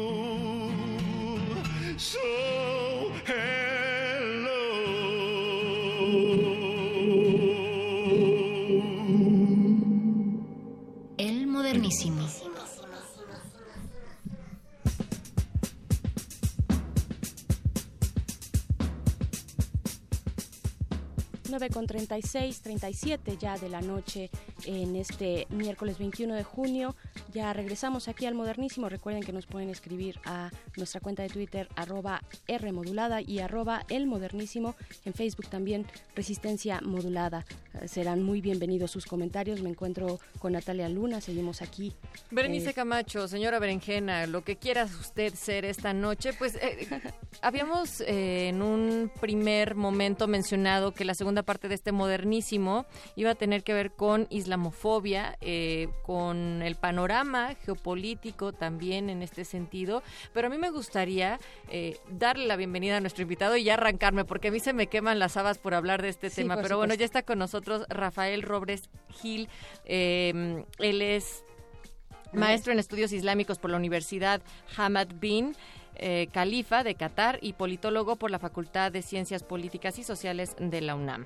Actualmente también realiza su investigación en Doha. Me van a tener que corregir el acento entre los dos eh, y más que el acento, la pronunciación en Doha sobre la dinámica de las relaciones suní-shia y la geopolítica de la fe en el mundo islámico. Eh, Rafael es beneficiario de la beca de excelencia eh, Sheikha Masaj bint Nasser.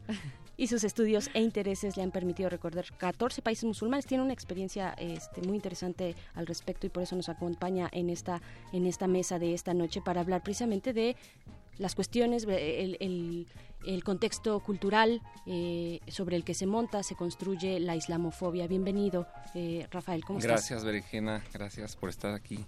Este, gracias por la invitación. Entonces, pues, nomás dime cómo arrancamos. No, este pues arrancamos. Eh, Nat, tú tenías ahí una, Sí. una primera eh, pregunta muy atinada, me parece. Puede sonar muy básico, eh, Rafael, pero a veces no reconocemos que los países árabes en ocasiones no son necesariamente uno países musulmanes, que es una cosa diferente, o sea, aunque hay un porcentaje alto y la norma es que sean musulmanes, eso no es un un sinónimo, pues que sea un país árabe con la fe musulmana y por ende el Islam. Tenemos el caso de que Indonesia es el país que más musulmanes posee. Entonces, en este sentido, hacer una distinción eh, un poco geográfica sobre qué es lo que está pasando en la zona. Sí, eh, eh, el término correcto para mencionar a los países que tienen que tienen mayoría musulmana es justo países con mayoría musulmana, no es decir países musulmanes como tal. Eh, algunos se identifican algunos regímenes como regímenes islámicos, como repúblicas que se han constituido sobre las bases de la Sharia. Son muy pocos, muchos son solamente de manera nominal, pero ciertamente lo primero que hay que distinguir es que la mayoría de los musulmanes no son árabes ni están en el Medio Oriente, están en el sureste asiático, están en África, están en Asia Central, están en los Balcanes, ¿no? Em, y también otra distinción es que muchos árabes tienen, hay árabes de otras fes, hay árabes cristianos, hay árabes judíos, hay árabes drusos, hay árabes ateos, árabes seculares de izquierda que no tienen religión, que no creen en alguna fe. Entonces, esto de pensar en el musulmán es igual a árabe, igual a terrorista, igual, se, igual a se viste de negro, de blanco, usa velo, abaya. Es- Este, este, mm, este estereotipo es el que hay que deconstruir como primer paso para hablar de Islam y de islamofobia, ¿no? Por supuesto, el uso del lenguaje, ¿no? Y entender de qué estamos hablando. ¿Qué, ¿De qué hablamos cuando hablamos de, esta gran diversidad que tú estás planteando acá eh, frente a la práctica del Islam? ¿Cómo está constituida esta gran diversidad? Sobre todo hablando de los grupos más fuertes y que sí se encuentran algunos en conflicto. Sí, eh, ciertamente hoy en día, eh, a la par de la sociedad o de la civilización occidental, existe la civilización musulmana y están claramente distinguidas. Esto no quiere decir que no haya musulmanes viviendo en entornos occidentales y en países occidentales u occidentales trabajando en países eh, del mundo islámico.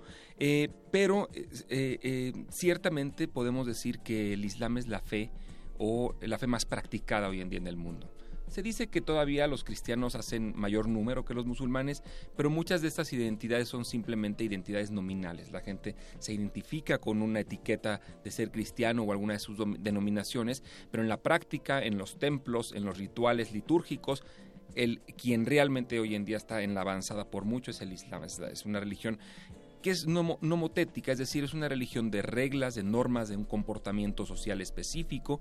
Por lo tanto, ser musulmán, im- ser musulmán implica una serie de, em, de comportamientos, de reacciones, em, de prescripciones de la vida cotidiana. Y esto puede ocurrir lo mismo en Marruecos que en Indonesia, que en una comunidad musulmana en Australia, o en Toronto, o en Bosnia, o en Turkmenistán. Y ninguno de los países que mencioné es árabe, excepto Marruecos. Entonces, la diversidad es brutal. Em, Y, dónde, eh, vaya, dentro de todavía este irnos más a la profundidad de la composición eh, cultural, eh, geográfica también de estas comunidades, ¿dónde se encuentra la parte más... eh, bueno, la parte que, de alguna manera eh, engendra o se cultiva la cuestión más radical y sí más del, del terror que significa Daesh, por ejemplo. Sí, bueno, los países que han sido semilleros o cunas de los grupos radicales o ideológicamente extremos son eh, justamente los países que han sido invadidos en las últimas décadas, en las últimas tres décadas, que son los países que han sufrido la política exterior de las potencias europeas de manera directa y de manera permanente. Caso de Irak, desde la Primera Guerra del Golfo en el 91, después la Segunda Guerra del Golfo, después eh, la deposición de- del, dictador Saddam Hussein y posteriormente los regímenes títeres de estas potencias que, actúan ahí. Afganistán, el otro caso, también semillero del terror. Siria, un lugar en donde se están debatiendo eh, y triangulando en, guerras proxy o, o guerras trianguladas, Rusia, Estados Unidos a nivel global, Irán y Arabia Saudita a nivel eh, local, a nivel regional.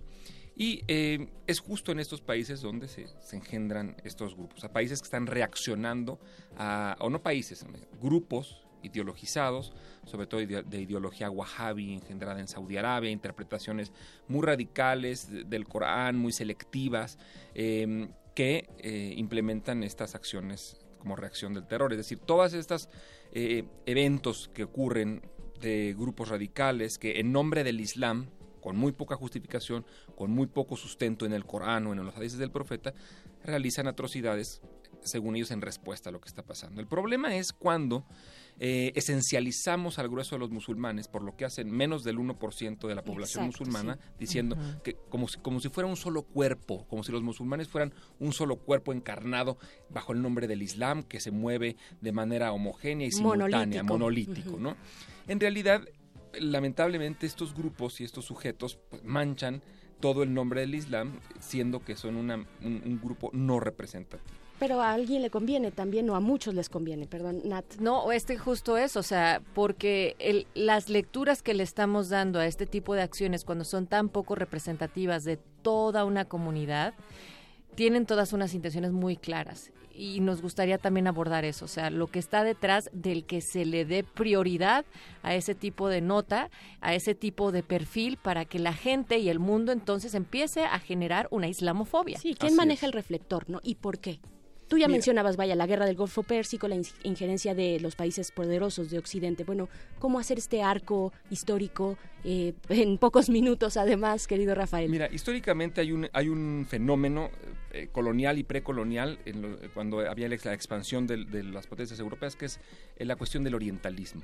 El orientalismo como este fenómeno académico, que es que se convierte en una autoridad sobre el Oriente, es el Occidente evaluando, describiendo al Oriente, exotizándolo y planteándolo como, como, como si fuese una diferencia y como si el Islam tuviera tal alteridad que es tan diferente que es imposible eventualmente integrarlo a nosotros. Claro. Entonces, de eso se trata. Entonces, la islamofobia más adelante, eh, de, de lo que se trata, sobre todo es después del 2001, en donde los medios de comunicación im- impre- emprenden una campaña sistemática, intensiva, eh, y, hablan varios autores de una industria de la islamofobia. ¿En qué consiste esta industria de la islamofobia? Em, de lo que se va a tratar es de hacer, de entrada, plantear que es imposible eh, sostener un esquema de coexistencia con esa autoridad islámica de manera horizontal.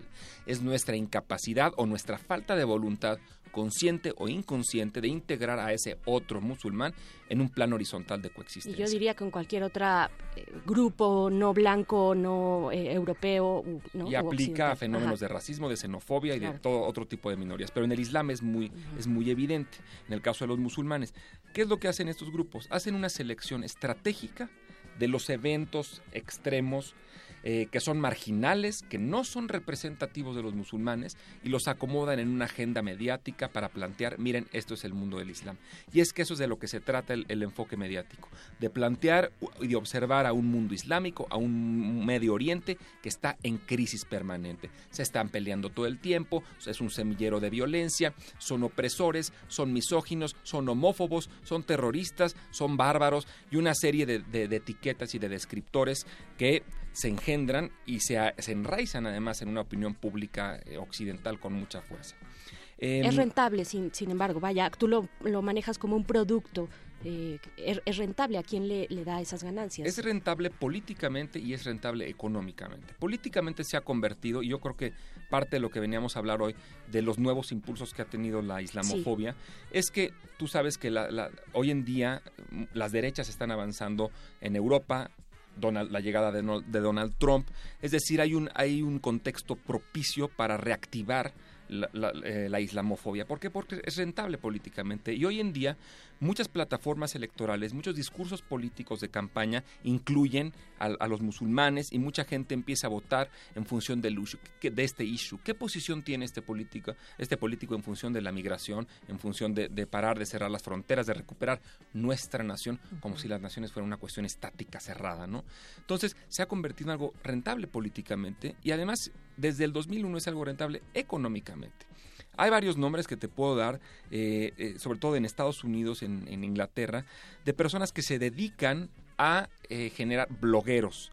Eh, hay, hay blogueros, hay eh, pundits, expertos de Fox News, lobicionista, líderes religiosos, una, una red muy compleja de gente que está asociada en ciertos organismos como Jihad Watch, como Free America, como Sí. Prevent en, en Inglaterra, que eh, se dedican a generar hashtags, que se dedican a generar temas, a meter temas en la agenda y que uno, al, al meter entradas en estos blogs, en el ciberespacio, que sean islamófobos y que sean rentables y que se retuiteen o se reposten, eso te genera un ingreso, te están centavitos o dólares cayendo en una cuenta. O sea, esto se ha convertido en una industria de la islamofobia. Y hay ejemplos muy claros, es decir, hay imágenes que son eh, manipuladas con distintos personajes que se ubican como musulmanes para después decir que si estaban incendiando, hay un ejemplo muy claro, el de que estaban incendiando una bandera de Estados Unidos enfrente de una, de una mezquita, ¿no? Lo cual era falso, pero el proceso para que se verificara si era falso o no fue largo y pasó por varios tropiezos en redes sociales. Y una vez que pasó por esos tropiezos y que finalmente se comprueba que era falsa la imagen, hay una larga cola que va dejando y que no necesariamente va aclarando esa veracidad sobre la imagen. Y ahí ya causó un gran daño por poner un, un simple ejemplo, Rafael. Y es que y es que los musulmanes en esta estrategia de seguridad, este discurso de seguridad, en donde los musulmanes son sospechosos de manera permanente Sí. y tienen que demostrar día con día que son inocentes. O sea, tienen que demostrar que no son que no son culpables todo el tiempo. Y esto es algo muy cansado para las poblaciones musulmanas en Occidente, porque cada vez que hay un evento tienen que salir y llevar flores a donde fue el incidente terrorista, tienen que demostrar que ellos realmente tienen una lealtad con el país que los está recibiendo, tienen que demostrarles, yo no fui, mi religión es de paz, mi religión, o sea, tienen que estarse expiando culpas que les atribuyen de manera artificial. En Inglaterra, ¿no? En Esto, Inglaterra pasa, en Estados Unidos pasa, Ajá. en Francia pasa Sí, pues, y, y en muchos lugares pasa, ¿no? Eh, y y esta, esta estrategia de seguridad en donde el, musulmán es un sospechoso permanente y, para, y es cada vez más difícil para ellos viajar, subirse un avión, cruzar una aduana, cruzar migración. Es decir, hay todo un esquema a nivel global que está poniendo a esa autoridad como, eh, como, un, como de imposible integración. Y es que la islamofobia también se encarga de presentar al Islam como si fuera algo que vive dentro de un territorio geográfico específico y cuyas fronteras son este, eh, impasables. Y no es cierto, el Islam es, tiene una aspiración universal, es una religión universal, es transcultural, como ya lo comentamos, no es una cultura. La gente piensa, es que la cultura de los musulmanes, ¿de cuál, de cuál cultura me estás hablando? ¿De los malayos o de los, o de los eh, de Ghana o nigerianos? Son culturas O distintas. los mexicanos. O los mexicanos. ¿De cuál cultura del, del Islam? Es transcultural. Es un sistema de pensamiento que cruza fronteras. Y hoy en día la presencia de comunidades musulmanas es una realidad lo mismo en Malmo, Suecia, que en Toronto, Canadá, o que en Chiapas, México. ¿Hacia dónde tendría que ir apuntando? Vaya un diálogo que yo lo veo eh, honestamente lejano, complejo. Vaya, estamos en una etapa, en un momento de odios y de xenofobias, Rafael. ¿Hacia Mira. dónde caminar? ¿Cómo, cómo? Y, y además tendiendo el diálogo, va- evidentemente.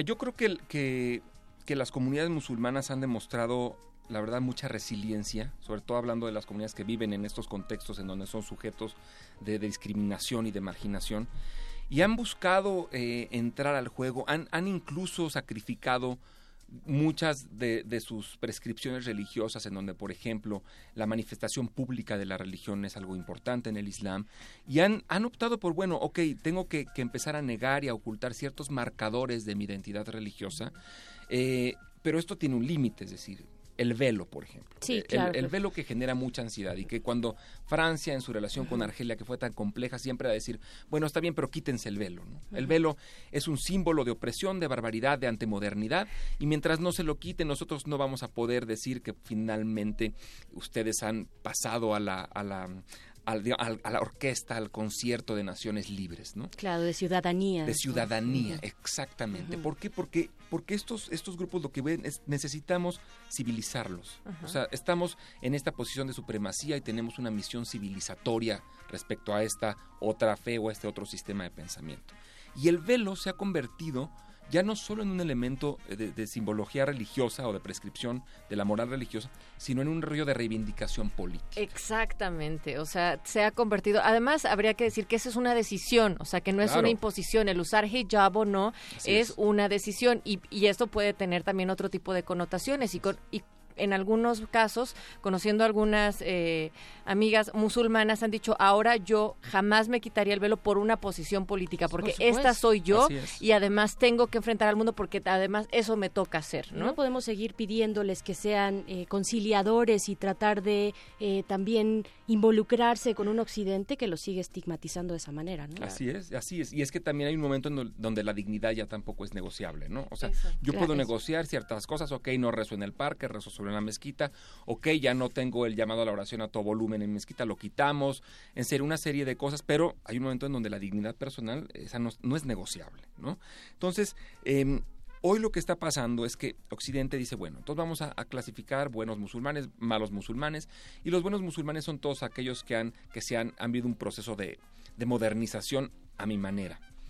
Y, y lo que está en riesgo y lo que está en cuestión es entonces el discurso democrático, el discurso del pluralismo, el discurso de los campeones de los derechos humanos, Francia, de las libertades individuales, que de pronto se enfrentan a una paradoja porque no saben todavía cómo resolver y cómo atender a personas que, perdón, ya no son inmigrantes. Esta gente ya son franceses de tercera generación, ingleses de tercera y cuarta generación, suecos de segunda generación, americanos de quinta generación, que, y, que, y que el discurso político de las derechas, de Le Pen, de Sarkozy, lo sigue llamando como los inmigrantes. Son franceses, pagan impuestos, se saben el himno nacional, portan la bandera en eventos deportivos, son tan franceses como el otro francés. Y esto no lo pueden aceptar y, y lo tienen que empezar a aceptar porque eh, es una religión creciente, es una religión con, que se está consolidando y que está alcanzando un nivel global eh, sin precedentes. Algunos dirían, estamos ahora ya en, en la era del, del profeta Mohammed, aunque suene Ajá. un poco extremo. O sea, la era de Jesús está en declive, el profeta Mohammed es siete siglos más moderno que Jesús, esta es la era de Mohammed. Se Bueno, puede ser musulmán y moderno y ellos están Sí. diciendo, sí, Eh, Rafael Robles Gil, para cerrar eh, ya este programa del modernísimo que se nos está yendo rápidamente, eh, ¿qué hay de la organización? Ahorita que hablas de los derechos humanos y por supuesto nos sentimos aludidos, este es un programa de derechos humanos y entendemos y, y nos gustan las expresiones muy locales de reafianzar las identidades y de, y, de decir, bueno, estos derechos y este discurso no le pertenece solamente a, a Francia y a los grandes liberta- libertadores blancos europeos, ¿qué está pasando con estas comunidades en territorios europeos eh, como, como en defensa de estas identidades, ¿no? Mira, está pasando un, un fenómeno muy interesante con estas minorías musulmanas en, en territorios europeos, norteamericanos, Canadá, Australia, que al, al estar luchando por unos derechos de inclusión, se están viendo a los ojos con otras minorías. Entonces de pronto tienes a grupos musulmanes que están marchando por derechos de inclusión junto a grupos, por ejemplo, de la diversidad sexual o con grupos raciales que son excluidos. Eso le está permitiendo al propio, a las propias comunidades musulmanas a también abrirse, a, tam- a también vivir un proceso de reforma, de decir, oye, nosotros que tradicionalmente en un discurso or- ortodoxo te excluimos a ti, miembro de la diversidad sexual, ahora estamos luchando por los mismos derechos porque estamos excluidos de un sistema o de, o de un régimen, ¿no? Entonces, esto es muy interesante porque estas comunidades musulmanas están reflexionando y están mirándose hacia adentro y también están viviendo un propio proceso de, de, de autorreflexión y de reforma. Y entonces cuando muchos de ellos regresan o tienen vínculos con sus otros países de origen, temas de derechos humanos básicos se están discutiendo en contextos antes impensables. Entonces, en realidad, la expansión del Islam o la extensión del Islam en un contexto más global, para mí debería de ser, o se debería entender como un juego de todos ganan, ¿no? Se nutren ellos de una diversidad civilizatoria, cultural y también se nutren las comunidades musulmanas de entender un esquema plural que muchas veces hace falta en los regímenes autocráticos, autoritarios del Medio Oriente o del, o del mundo islámico. Claro. Querida Natalia, si quieres agregar algo, nos quedan nada más dos minutitos ya para despedirnos y sin canción, pero es que esta eh, discusión está muy interesante. Pues nada más Pues que sí, porque quedó pendiente todavía el tema de, por ejemplo, del quiebre de relaciones diplomáticas ahori- ahorita precisamente entre Qatar, que se sale de ahí Bahrein, que se sale de ahí UAE y también todo el juicio que se está haciendo a partir de otro tipo de intereses. Todo está muy relacionado. Sí, esta cuestión este, más política, diplomática, ¿no? Más de los altos mandos, de los gobiernos de estos países que están en Medio Oriente, no necesariamente. eh, gran explicación, este Sí, querido eh, Tenemos Rafael. que hacer otro programa. Tenemos que hacer otro pro- programa. gusto, este, tú estás, regresar. supongo, aquí exactamente en México de visita, casi casi, porque tú vives Así allá es. en Qatar, estás estudiando por allá, pero te agradecemos mucho que te hayas dado este espacio y este tiempo para, para hablar de, de un tema tan importante como la islamofobia. No, muchas gracias. Son temas muy urgentes y muy necesarios. es. Muchas gracias. Solo son como ocho horas de diferencia, entonces podríamos hacer como algún foner o algo así. Definitivamente. Sí. Claro bueno, sí. pues muchísimas gracias de nueva cuenta, Rafael Robles Gil. ¿Tienes algún eh, blog, un espacio en donde puedan también leer más de esto que tú estás trabajando? Sí, bueno, en el Twitter es donde subo las cosas. El Twitter es arroba roblesgilcosi. Cosi es C-O-Z-I. Perfecto. Y Robles Gil, Robles G con G de gato, Robles Gil Cotzi. Cotzi. Arroba, sí, es Muchas arroba. gracias, muchas gracias, Rafa. Eh, nos vamos, este modernísimo ya se terminó. Gracias, Natalia Luna. Gracias, señora Berenjena Berenice Camacho, por el espacio y nos escuchamos el próximo miércoles a las nueve de la noche. El próximo miércoles, el último antes de irnos de vacaciones junto con toda nuestra querida universidad.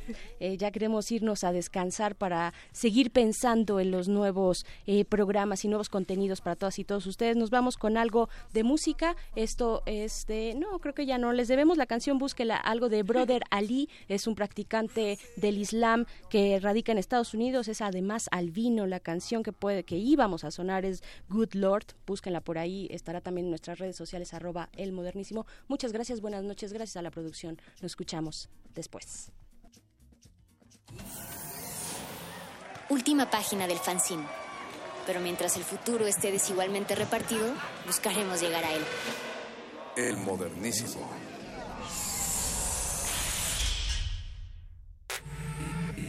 Resistencia modulada. La noche modula. La radio resiste.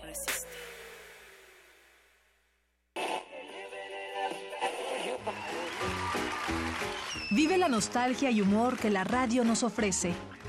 Festeja con nosotros el 80 aniversario de Radio UNAM. Radio Universidad presenta Te esperamos en Radiofonías. Radiofonías. Un recorrido por la radio universitaria y comercial. De Mario Ficacci. Dirección Sergio Cuellar. Todos los lunes de junio, 8 de la noche. Sala Julián Carrillo. Entrada libre. Radio UNAM.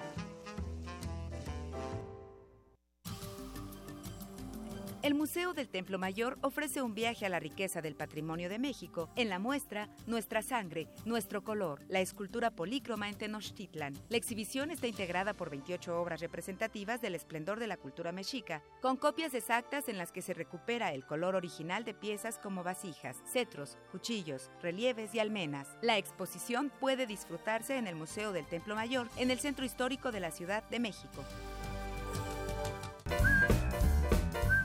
Me encanta ponerme en pijama, tomar mi libro favorito y que mi imaginación me lleve a otros mundos.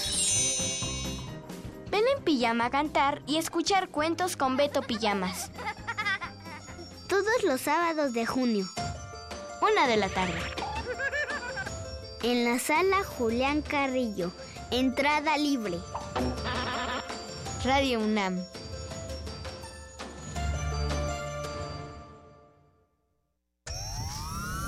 Allá afuera pasan cosas que sentimos fuera de nuestras manos.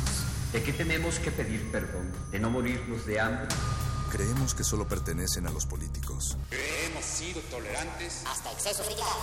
Pero en ese mundo, controlado por una minoría, los de la mayoría tomamos las decisiones. Esto es un fanzine sobre la agenda pública y tus derechos en ella, a ritmo de cumbia y salvaje pop. pop. El modernísimo. Todo es política. Miércoles, 21 horas. Por el 96.1 de FM, Radio UNAM. Resistencia modulada.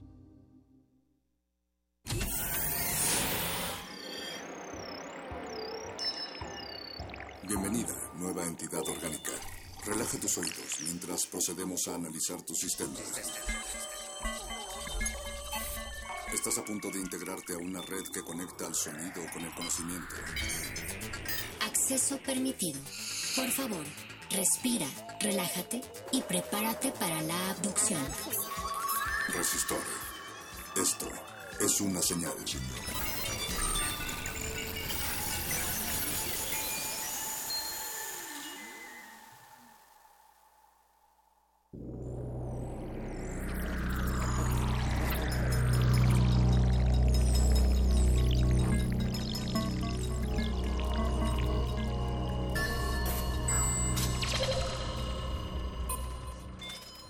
Ingresar código de emisión. 2106117R124. Acceso permitido. Inicia secuencia sobre Descarga Cultura UNAM. Podcast, literatura, poesía, narrativa, todo en un mismo sitio. La Universidad Nacional Autónoma de México, como parte de su oferta cultural y su labor como generadora y difusora de conocimiento, comparte con el mundo Descarga Cultura. Descarga Cultura es una plataforma que ofrece a sus visitantes una amplia colección de materiales sonoros académicos y culturales en formato MP3. Estos contenidos van desde cuentos, novela, poesía, crónica, ensayo, conferencias, ciencia y música. Cada semana este sitio incrementa su acervo y algunos de estos audios son interpretados por sus propios autores. Actualmente, Descarga Cultura es uno de los sitios más visitados de la UNAM. Visita descargacultura.unam.mx. ¿Desea repetir esta información? Ha elegido no. Comenzamos. Resistor. Esto es una señal. Resistor.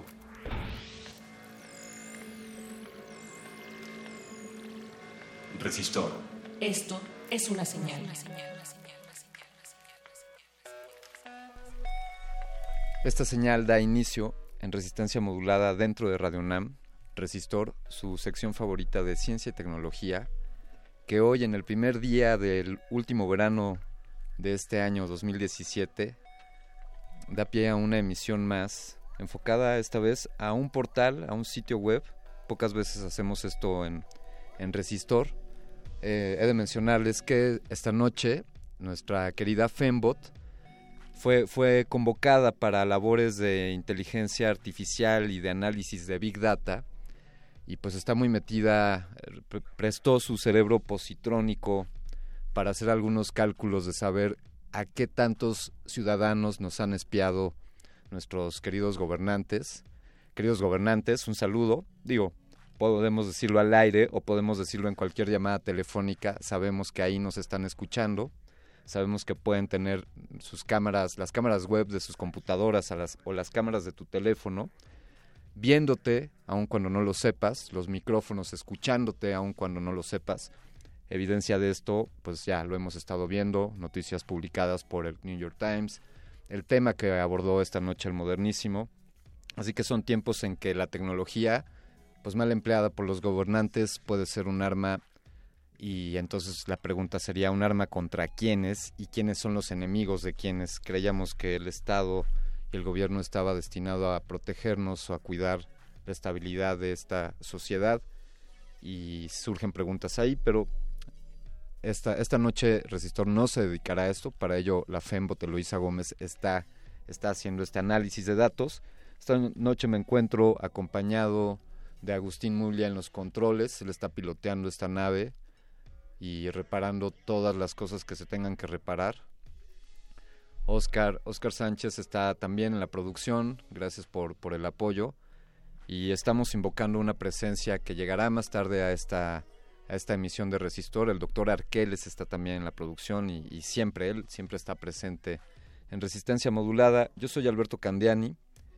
Eh, un honor conducir esta, esta fantástica sección sobre tecnología y ciencia en la primera semana del año 81 de esta gloriosa estación Radio UNAM, la cual sintonizas en el 96.1 de frecuencia modulada. También Radio UNAM transmite en el 860 de amplitud modulada. Cualquiera de sus dos frecuencias ofrece, ofrece programación de alto valor cultural y de gran conocimiento. Así es como damos inicio a esta emisión del 21 de junio de 2017. Eh, Descarga Cultura es una aplicación, es un portal, es un sitio, son redes sociales que esencialmente permiten escuchar, eh, suscribirse a servicios de, contenido sindicado, también conocido como podcast, al cual el, cual nos da acceso a distintos contenidos de carácter cultural. Nos permite descargar y disfrutar los contenidos de este portal, Descarga Cultura UNAM, este sitio de podcast, eh, ofrecido por la Universidad Nacional Autónoma de México, mediante la Coordinación de, Difusión Cultural, a quien también mandamos un saludo, es un lugar donde puedes encontrar una variedad amplia de contenido literario en forma de audio. Estos materiales han sido grabados por lectores profesionales y en muchos, en muchos de los casos por sus propios autores.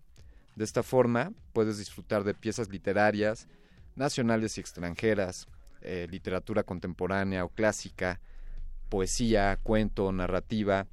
En fin, es, la diversidad en cuanto a narraciones y corrientes literarias, pues es amplia y es en verdad un, gran sitio que pues nos da esta oportunidad de escuchar cuentos, libros, poesías y cualquier otra clase de historia que haya sido plasmada por, por el cerebro de un autor y que más allá de plasmarla ha decidido compartirla. Eh, Descarga Cultura ofrece contenidos eh, de literatura, decíamos, pues clásicos, que en muchas ocasiones pues ya han perdido derechos de autor y que ya son del carácter y del dominio público, pero también, también hay contenidos actuales, como decíamos, algunos en voz de sus autores, quienes con esto denotan esta, esta fundamental intención de compartir el conocimiento, de, de no dejarlo solamente en un libro que solamente esté al alcance de solamente quien lo puede comprar, sino que esté disponible para quien lo quiera escuchar. Así que por eso hemos dedicado esta noche eh, la emisión a Descarga Cultura, descargacultura.unam.mx es la plataforma. Les invito de verdad a conocerla.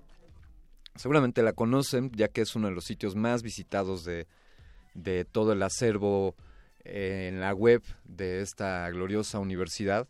Y si no lo conocen, pues esta es la oportunidad de acercarse a, a este portal que está en línea.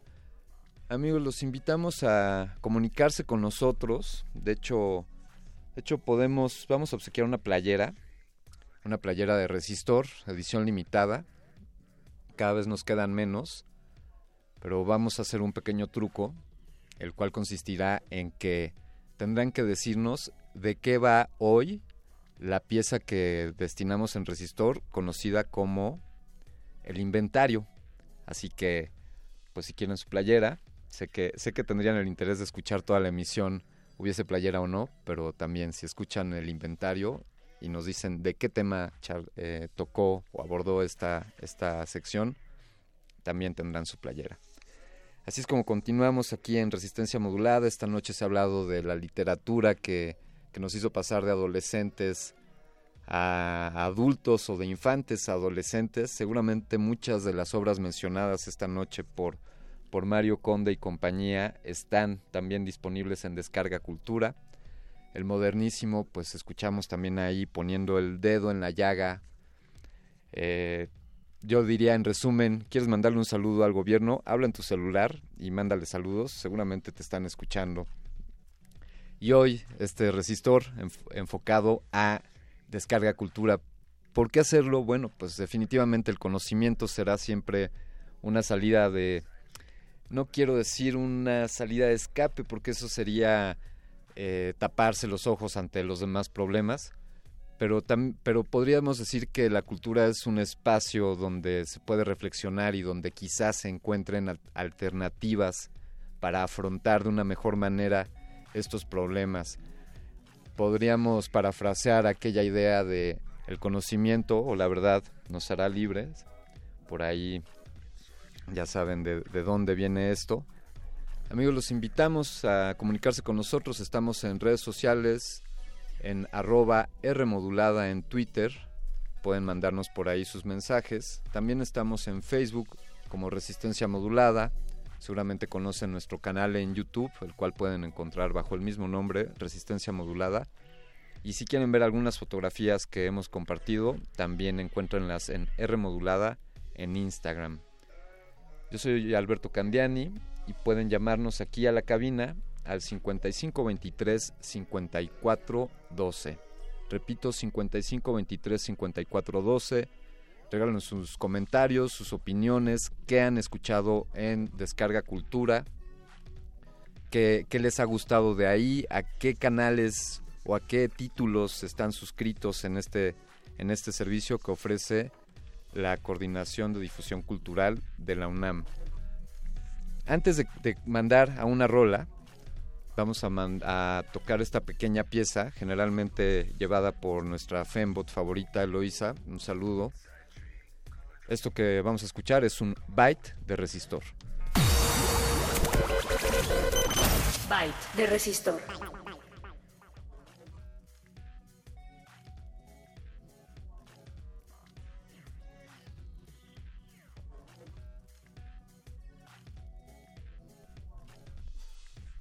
Un panel de expertos de dos instituciones científicas reconocidas de Estados Unidos respalda un proyecto con una de las formas más controvertidas de edición de genomas, llamado edición de líneas germinales, donde los cambios genéticos hechos a embriones humanos serán heredados a sus siguientes generaciones. El comité de científicos ha estipulado que la edición de la línea germinal se use para fines médicos y evitar que las enfermedades hereditarias sean transmitidas de los padres a los hijos y no se utilice para resaltar rasgos humanos como fuerza física o inteligencia para crear superhumanos. ¿Crees que respetaríamos estas normas si llegáramos a modificar el gen humano? Esta información fue obtenida por la Academia Nacional de Ciencias de Estados Unidos. Byte de resistor.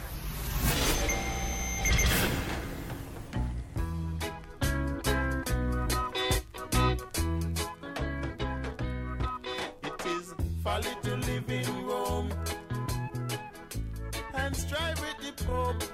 It is folly to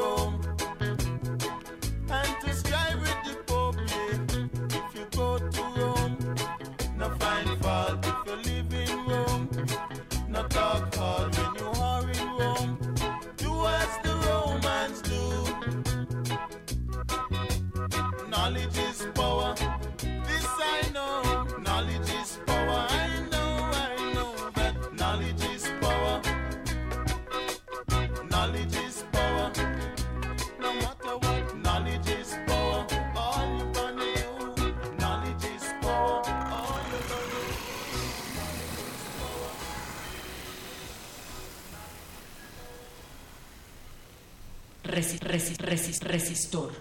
Esto es una señal.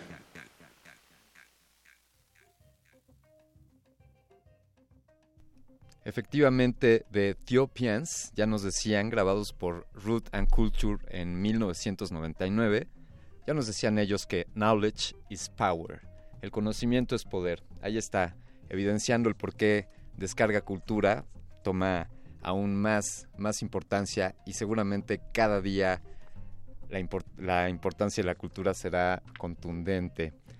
Eh, continuamos aquí en Resistor de Resistencia Modulada. Estamos hablando esta noche sobre el portal Descarga Cultura. Y para ello eh, tenemos, tenemos el privilegio de, de estar hablando con la persona que está encargada de este proyecto, quien, quien, quien liderea este barco y quien está buscando nuevos horizontes para, para conducirlo. Ella es la licenciada Mirna Ortega, quien es licenciada en Administración Pública y Ciencias Políticas por parte de la Facultad de Ciencias Políticas y Sociales de la UNAM. También ha impartido en esta misma facultad la materia de Teoría Social y ha sido secretaria académica de la Coordinación de Ciencias Políticas. Actualmente es secretaria de Extensión y Proyectos Digitales de la Coordinación de Difusión Cultural de la UNAM y, como decíamos, es responsable del sitio web Descarga Cultura y también de los programas paralelos como Grandes Maestros y Cultura UNAM en directo. Licenciada Ortega, buenas noches, ¿cómo está?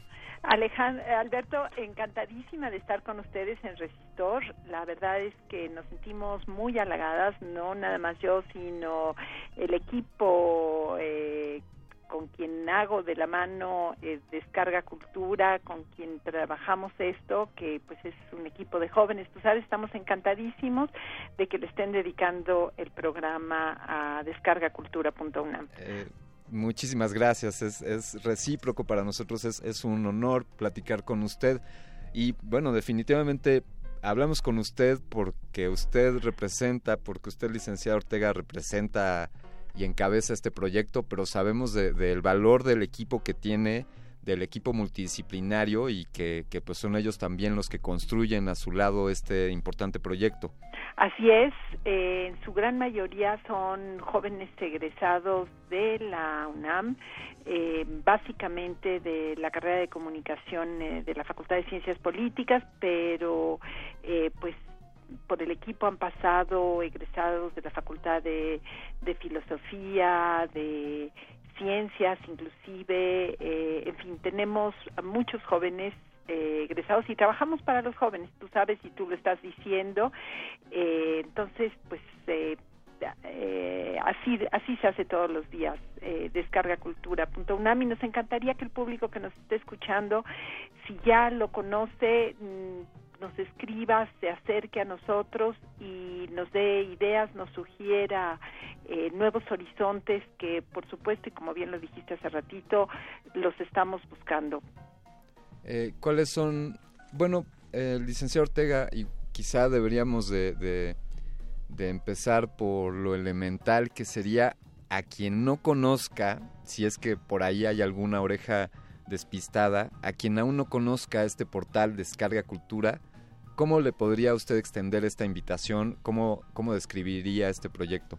Pues mira, eh, Descarga Cultura UNAM es un servicio eh, destinado a todos quienes queremos aprovechar nuestros tiempos libres, el, tiempo que utilizamos en transportarnos, disfrutando de los productos culturales que, que se generan en la universidad. Eh, utilizamos un sitio web, pero es más que el sitio web, tenemos aplicaciones, es un servicio completo. De esta manera, eh, cualquier persona tiene al alcance de, de un clic, de una manera fácil, totalmente gratuita, eh, productos eh, culturales, artísticos en formato de audio para escuchar en línea o descargar. Eh, puedes hacerlo a través de nuestra nuestro sitio web. Eh, que ya va a cumplir nueve años eh, este próximo mes de noviembre, o bien de sus aplicaciones para dispositivos móviles, eh, para teléfonos eh, Android o iOS. Eh, tenemos también aplicaciones para tabletas y eh, por supuesto también estamos en, en las redes sociales. Nos pueden seguir a través de Facebook, de Twitter, de Instagram, de YouTube y en cada una de estas plataformas van a encontrar productos productos paralelos de YouTube, por ejemplo, podrán encontrar eh, las grabaciones de, de estos autores que, que, escucharán en Descarga Cultura, pero asomarse un poco a ver cómo cómo fue que los grabamos, ¿no? Eh, cómo se ven ellos grabando y bueno pues en, en Facebook también eh, encontrarán videos fotografías en fin este, mucho material de este tipo eh, excelente descripción, licenciada Ortega. Eh, estamos, hablamos de, eh, como lo planteo, pues estas son las herramientas, todos estos son los brazos, el sitio web, la aplicación para Android o iOS o, o las distintas redes, son como los brazos de este, de este ente que tiene el nombre de Descarga Cultura, pero lo que le quiero plantear y preguntar es, pues esto va más allá de ser solo un sitio o una red social o un canal en YouTube. Es decir, son los autores que están contenidos ahí, es el trabajo que hace Descarga Cultura o la coordinación de difusión cultural al convocar a estos escritores, al hacer esta curaduría de obra y al organizarla. Es, hay, hay un, una maquinaria estratégica detrás de todas estas plataformas. Pues mira, este hemos buscado caminos uh, para, para acercar la cultura a, a, los jóvenes fundamentalmente, por llevar literatura de una manera fácil a, a un público sobre todo juvenil, porque ese es el que fundamentalmente eh, nos interesó en un momento y poco a poco nos fuimos dando cuenta que el mismo cuento de Tolstoy que podía interesarle al joven de preparatoria durante sus tiempos de transporte eh, iba a interesarle también al abuelo de ese joven o a la mamá de, de ese mismo joven o quizás su novia, en fin, que nuestro público podría ser más amplio. Y, y bueno, pues las estrategias estas de las de las que hablas se han ido conformando en el camino a partir del apoyo de sí, muchos escritores que, que nos han regalado su tiempo, sus textos, que los han regalado, bueno, no a nosotros, sino a los usuarios de Descarga Cultura y que también nos han sugerido eh, otros títulos para, para grabar. Ahora que, por ejemplo, comentaba sobre estas eh, lecturas que estuvieron en nuestra transformación de adolescentes, adultos, eh, y que pueden ser atractivas, recordaba yo uno de los títulos que quizá más éxito han tenido de, del acervo de Descarga Cultura. Es un, eh, una novela de Julio Verne que se llama Un drama en México y que es muy poco conocida. Es muy poco conocida en México y dentro de la obra de, de Julio Verne en general. Es una novela eh, que escribió en su juventud Julio Verne que después eh, reescribió ya de, de, más grande, pero que sucede en México. Eh, son piratas que llegan al puerto de Acapulco, bajan eh, a tierra firme y recorren pues, parte de nuestro territorio y es muy emocionante eh, escucharla, eh, leerla también, pero aquí los invitamos a escucharla. Y así, eh, pues hay algunos otros títulos que que nos han recomendado algunos escritores amigos también. Entonces, así se va conformando este acervo, pues que va siendo como, como un mosaico para acercarnos a, escritores clásicos, eh, sí, pero, pero también eh, a otros contemporáneos y a los eh, más jóvenes que están, que están comenzando a, a formar su obra. ¿Cuáles han sido, eh, durante estos nueve años, licenciada, cuáles han sido los principales retos para el crecimiento de este proyecto? Pues mira, eh, el más grande, el más fuerte, eh, el más difícil de cumplir ha sido el asegurarnos de que todos los contenidos, todos los audios que estén en descarga cultura estén perfectamente autorizados por los titulares de de, de, sus derechos, por sus autores, por sus intérpretes, para eh, viajar libremente por Internet. De manera que cualquier usuario puede no solo escucharlo y descargarlo a sus equipos, sino también reproducirlo, compartirlo, eh, quizá copiar un disco y regalarlo entre sus amigos, en fin, es material que es totalmente accesible y libre y con las autorizaciones correspondientes para hacerlo. Ese quizá ha sido el, el mayor reto. Eh, más allá de eso, bueno, pues el tecnológico, buscar estar en, en la vanguardia tecnológica, eh, actualizarnos hasta hasta donde nos ha sido posible y pues ahora presumimos nuestras aplicaciones para dispositivos móviles que creo que están muy bien eh, obviamente siempre falta y, y, y, el reto es seguir actualizándonos y creciendo. Y por el lado de, de la selección de títulos pues eh, eh, buscar que cada semana que ponemos un título nuevo a veces dos en línea sean verdaderamente atractivos para nuestros usuarios, que, que no perdamos usuarios de, en el camino, sino que al contrario, sigamos eh, creciendo esta, esta red de amigos de descargacultura.una. ¿Cuál es más o menos el, el volumen de esta red de amigos? ¿Cuál es eh, eh, el número de visitas que recibe este pues sitio? Pues fíjate que recibimos eh, entre 35 40 mil visitas al mes, eh, es decir, ahorita hemos eh, han visitado el portal más de dos millones setecientos mil usuarios provenientes de 170 países, es decir, no solo de México y de Iberoamérica, sino de todo el mundo nos nos, nos visitan y eso pues nos, nos da mucho orgullo. Ya estamos hablando de un acervo de más de sete, eh, 765 títulos. Eh, y es un acervo que pues que va creciendo no cada mes eh, ponemos en línea entre seis ocho títulos de manera que pues que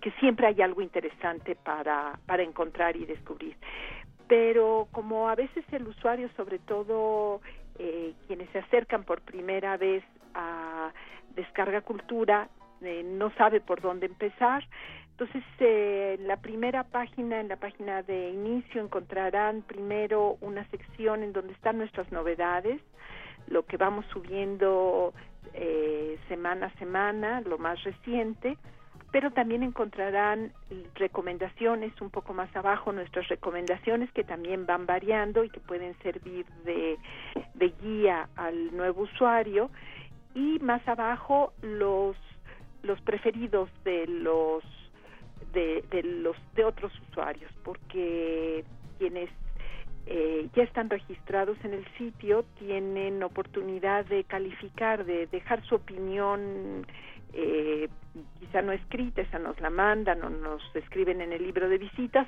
pero sí calificar los títulos de manera que también sabemos cuáles son los, los favoritos de, de nuestros usuarios y podemos eh, de esa manera recomendar eh, pues a, a, los nuevos visitantes al sitio. Ahorita, por ejemplo, te, te, te, podemos comentar que recientemente uno de los títulos que, que más gustó y que pues les recomiendo a, a quienes nos están haciendo el favor de escucharnos es un cuento divertidísimo de Jorge Ibargüengoitia, se llama La mujer que no, la mujer que, no. La mujer que no, así nada más.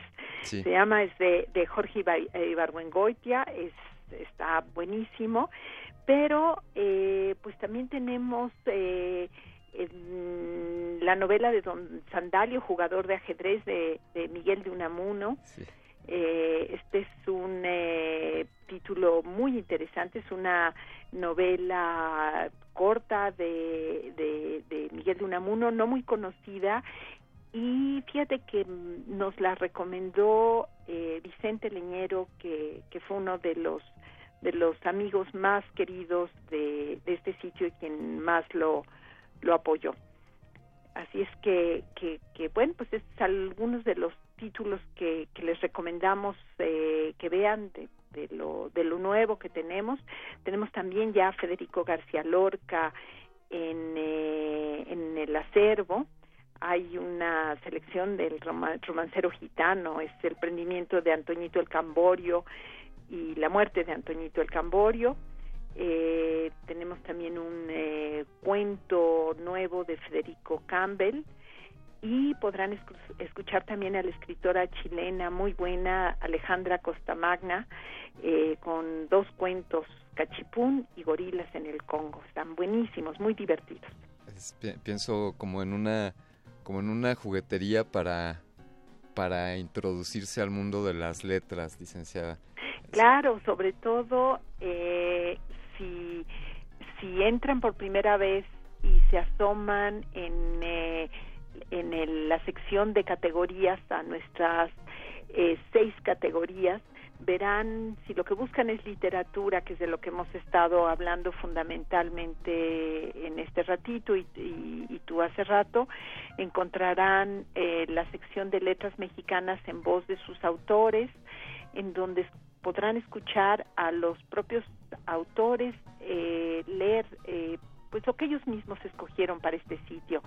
Ahí está Francisco Hinojosa, por supuesto, leyendo La señora más eh, mala del mundo, o a Víctor Hugo Rascombanda, que eh, grabó para Descarga Cultura un par de meses antes de morir.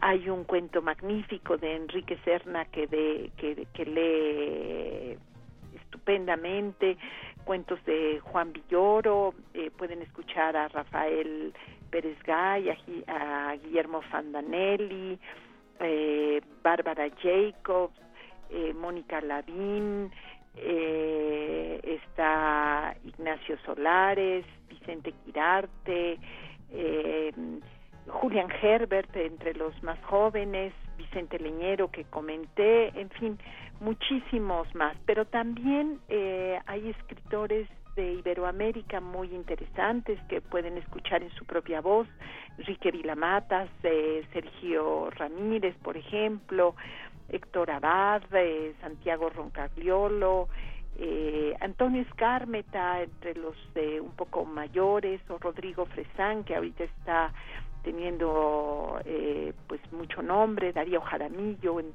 como poeta. Li- Licenciado Ortega, hay, hay muchas más preguntas que nos gustaría hacerle. Si nos permite, vamos a hacer una pequeña pausa y, y si nos honra con continuar con nosotros al regresar de, de esta canción. Estaré encantadísima, aquí espero, Alberto. Muchas gracias. Continuamos aquí en Resistor, vamos a escuchar de Chumbawamba, grabado por No Masters en el año 2008, la canción titulada At Me.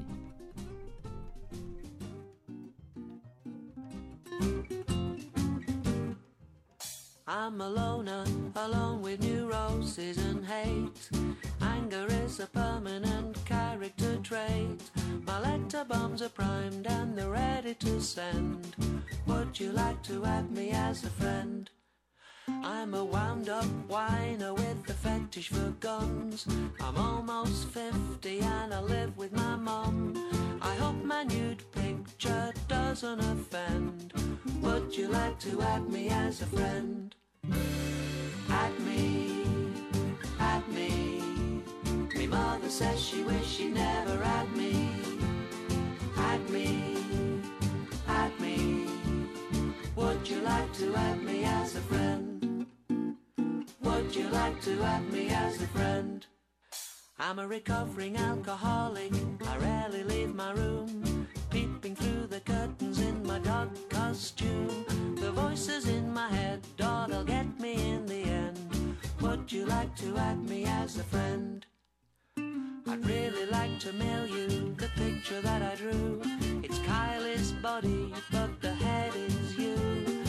asked you 50 times before, I'm asking you again. Would you like to add me as a friend? Add me, add me. Me mother says she wish she never had me. Add me, add me. Would you like to add me as a friend? Would you like to add me as a friend?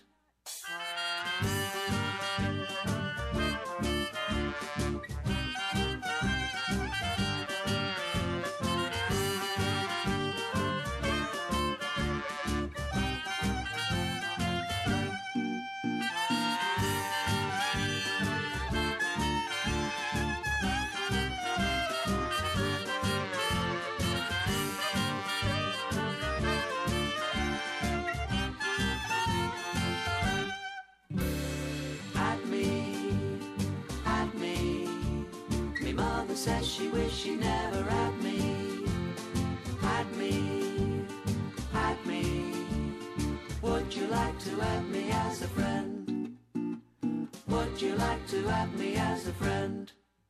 Here's a picture of me in my Nazi uniform doing a trick with an egg that I like to perform at a monster truck rally that my mom and me attend. Would you like to add me as a friend? I've added Brittany and Paris and you and Tom. I'm going to find your address so I can visit you at home. I don't like people, but I like to pretend. Would you like to add me as a friend? Add me, add me. Me mother says she wish she never had me. Add me, add me. Would you like to add me as a friend?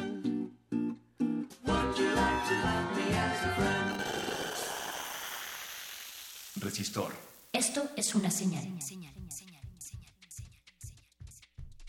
96.1 de frecuencia modulada, resistor, parte de resistencia modulada y parte de Radio UNAM, que es parte de la Coordinación de Difusión Cultural, que es parte de la Universidad Nacional Autónoma de México, que entre otras ofertas tiene este portal descargacultura.unam.mx y esta noche estamos hablando sobre este sitio, sobre esta plataforma, los contenidos que podemos encontrar ahí. De verdad amigos, los invitamos a conocer este sitio, aprovechenlo, hay escritores leyendo sus propias obras, eh, grandes voces también leyendo obras clásicas, más de 700 títulos en distintos géneros. Eh, licenciada Ortega, eh, nos mencionaba y nos tendimos un tanto hacia la parte, eh, bueno, pues de literatura y de, pues, eh, fantasía o de creación literaria. ¿Qué hay de los aspectos más científicos o técnicos? ¿Hay contenidos en esta tónica? Sí, claro. fíjate que tenemos una serie que les recomendamos mucho. Se llama grandesmaestros.unam. Estos son eh, cursos que han impartido eh, para este sitio, digamos, con este fin, con el fin de, grabarlos y ponerlos al alcance de, de cualquier persona que, que quiera adentrarse un poquito en algunos temas básicos y tener eh, adquirir estos conocimientos básicos de pues los grandes maestros universitarios que finalmente son son la riqueza de, de nuestra universidad, es el gran tesoro de la universidad. Entonces estos eh, maestros eh, han impartido cursos, son relativamente breves, y se encuentran en línea al alcance de cualquier persona que o bien haya escuchado, haya presenciado el curso y quiera volver a escucharlo o quien no haya tenido oportunidad de hacerlo. Así, por ejemplo, pueden eh, podemos eh, descargar un curso sobre darwinismo que impartió Rosaura Ruiz o un curso sobre género eh, que impartió recientemente Marta Lamas, o escuchar hablar a Herminia Pasante sobre la vida y la muerte del cerebro humano, o a Julia Carabias hablar sobre sustentabilidad ambiental y desarrollo, o a Roger Bartra hablando sobre melancolía y sus ecos musicales, eh, un curso hermosísimo musicalizado por el Cuarteto Latinoamericano, o bien escuchar a Luz Aurora Pimentel hablando sobre Shakespeare o sobre Proust, eh, en fin, al propio Miguel León Portilla, a Elsa Cross eh, sobre la India, a José Waldenberg sobre democracia, en fin, eh, hay más de, de 30 cursos en línea que pues están a un clic de cualquier persona que quiera descargarlos y llevarlos en su teléfono y, y acompañar sus sus eh, ratos de ocio, su tiempo de transporte escuchándolo. Qué, qué gran qué gran regalo para, para la comunidad y para los visitantes de este sitio. Es, es en verdad, ya le decía en la intervención anterior, es como una juguetería, como una dulcería. Así es, ¿verdad? Que eso, eso tratamos de que sea como, como muy apetitoso. Eh, así es, porque también tenemos conferencias. Cuando alguien quiere algo más corto, también hay conferencias pues, maravillosas. Hay una que, que, que recomiendo mucho eh, para quien eh, le interese el montañismo. Eh, Héctor Ponce de León, un gran alpinista mexicano, nos platica sobre eh, los retos que él ha tenido que, que sortear eh, este, eh, en, eh, subiendo a cumbres muy importantes.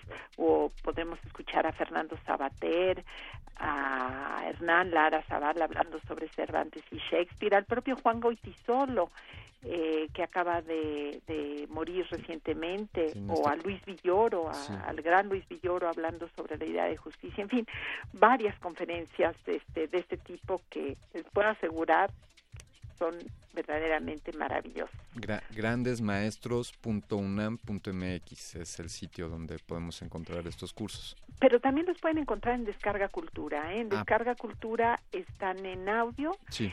Eh, en el eh, sitio de grandesmaestros.unam eh, los encontrarán en audio y en video también. Ah, genial. Pero eh, pues también hay en, en, la serie, como ves, Ciencia para Llevar, hay cápsulas de ciencia un poco más ligeras que nos llevan a conectar la, nuestra vida diaria con, con la ciencia. Es decir, eh, ¿qué pasa con el, con el café y nosotros? Eh, ¿Qué nos aporta el café? ¿Cuánto daño nos hace? ¿Cuánto bien nos hace? O otro que se llama Corre Homo Corre, qué sucede en el cuerpo humano con, con la carrera. Eh, cómo comenzaron las carreras, eh, el hombre a correr, pues a ejercitar su cuerpo de esta manera, eh, o hay otras cápsulas que nos hablan sobre agricultura orgánica o cómo la cocina eh, la podemos entender como una forma de laboratorio o bien habla sobre venenos, en fin, eh, podría seguir y seguir platicando sobre sobre algunos de los títulos, pero pero también quisiera contarles que tenemos eh, unas charlas, eh, bueno, más que charlas, conferencias muy interesantes eh, impartidas en el Colegio Nacional. Este es un acuerdo que hemos establecido recientemente con el Colegio Nacional, así es que les llevamos lo mejor del Colegio Nacional también a, a, sus teléfonos, a sus dispositivos móviles, a su computadora.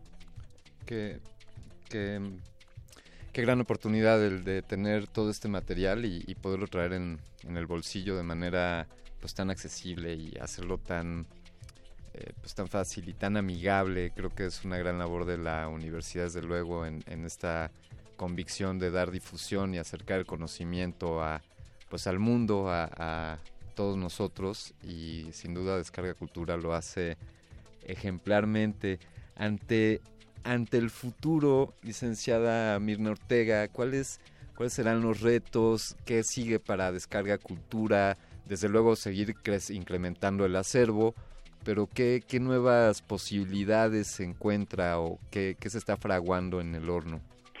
Pues mira, eh, ahorita lo que eh, estamos trabajando y queremos eh, invitar, por supuesto, a, a, quienes nos están escuchando a seguirlo, es llevar algo de lo mejor que sucede en, en Cultura UNAM, en el Centro Cultural Universitario, eh, y en las y en los otros espacios eh, que conforman Cultura UNAM eh, las transmisiones en vivo a través de un canal que se llama Cultura UNAM en directo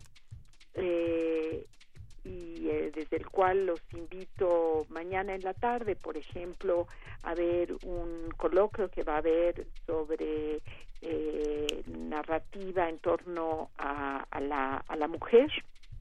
Eh, esto lo organiza el programa Universo de Letras, pero así estaremos acercando al, al público que eh, que quizás se encuentra más lejos, que no tiene oportunidad de estar presencialmente en los eventos, llevarles eh, algo de lo que sucede a, a través de, estas transmisiones que esperamos algún día poder eh, sumar a una, a una plataforma.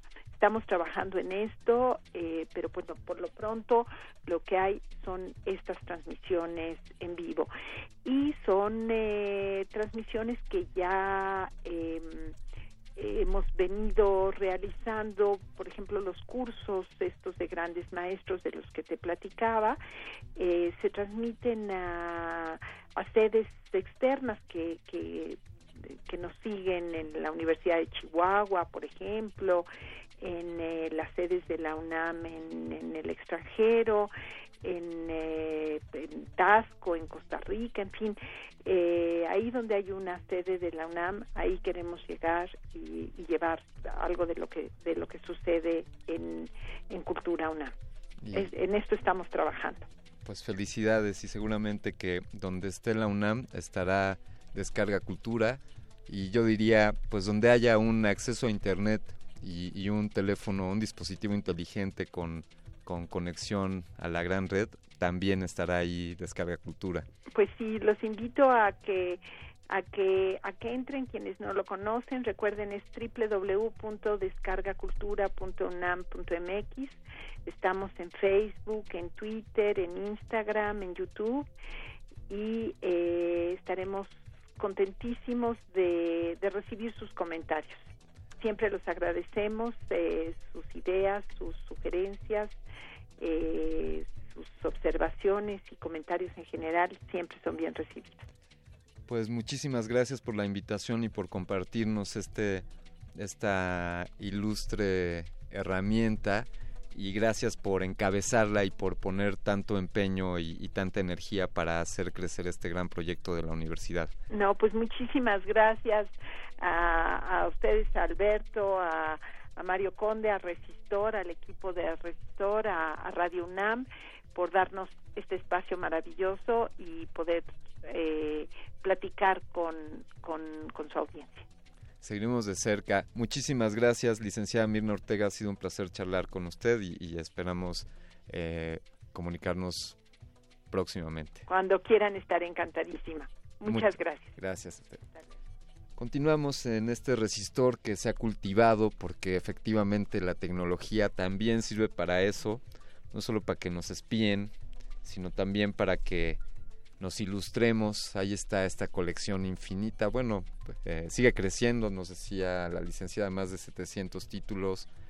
Los invitamos, de verdad es un, es un regocijo ver el material que hay ahí disponible. Así que ahí está, descarga cultura.unam.mx, un sitio importantísimo para la Universidad Nacional.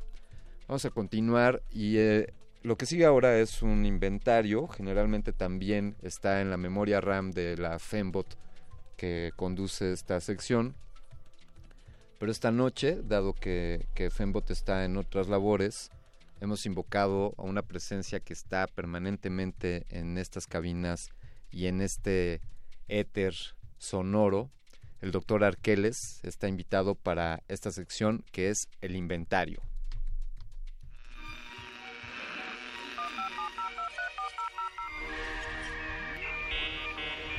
Los últimos grandes avances tecnológicos de los siglos pasados. El inventario.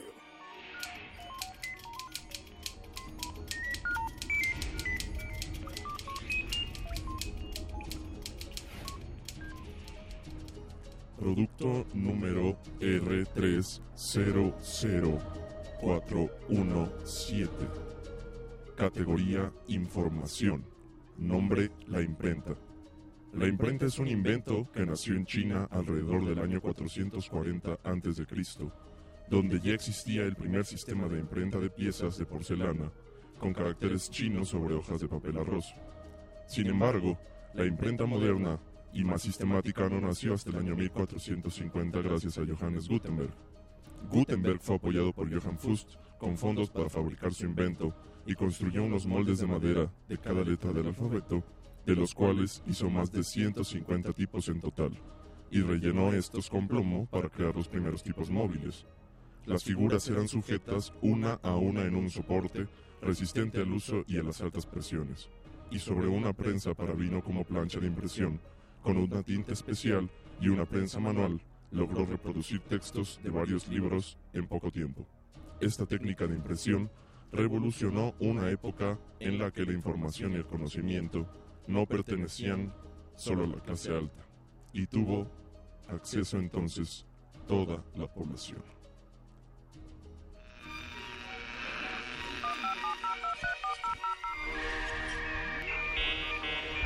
Los últimos grandes avances tecnológicos de los siglos pasados. El inventario.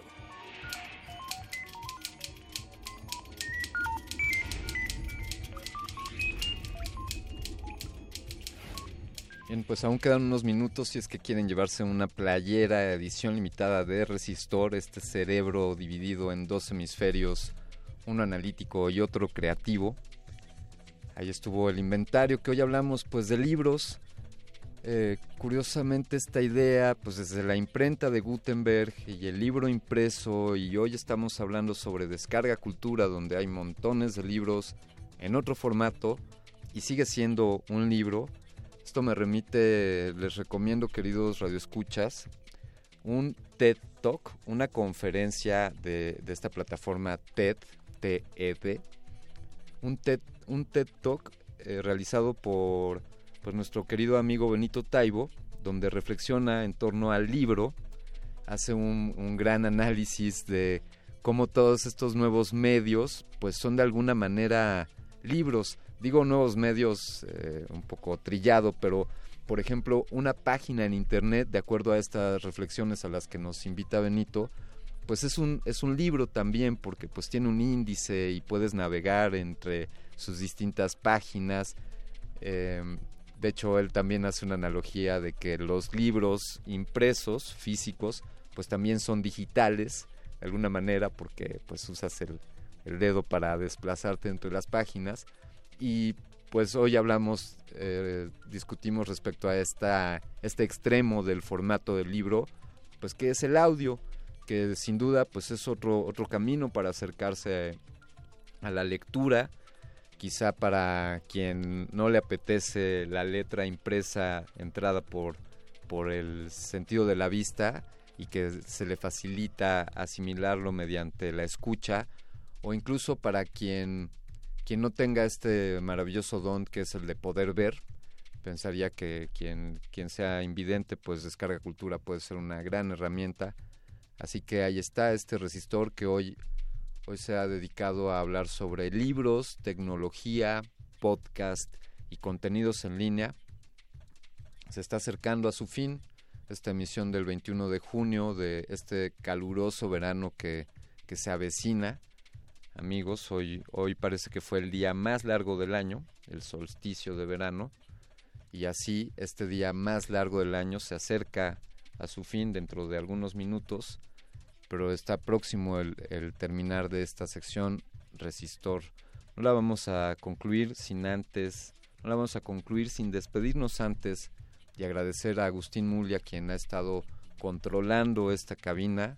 Sin él nada de esto sería posible también un agradecimiento a Oscar Sánchez, quien está en todas las trincheras, librando todas las batallas y también haciendo posible esta producción.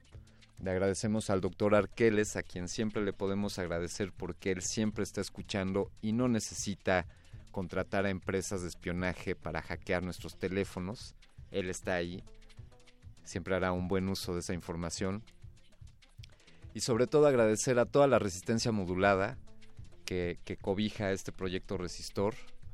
Le quiero agradecer también a Radio UNAM y desde luego a la Universidad Nacional Autónoma de México. Parece que por ahí se andaba colando una llamada para una playera, ya nos dirá en la producción. Yo me despido agradeciéndote a ti, a ti que sintonizas ahora los miércoles a las 22 horas y que eres seguidor de Resistor. Yo te quiero agradecer a ti personalmente el escucharnos, porque desde luego sin ti esto, esto no existiría. Gracias por prestarnos tus oídos y gracias por compartir con nosotros. Vamos a despedirnos pues con, con una pieza de una banda, ahí de una bandita que seguramente algunos de ustedes conocen, llamada Pink Floyd. Esto fue grabado por Harvest Records y Columbia Records en 1979 y vamos a escuchar The Wall.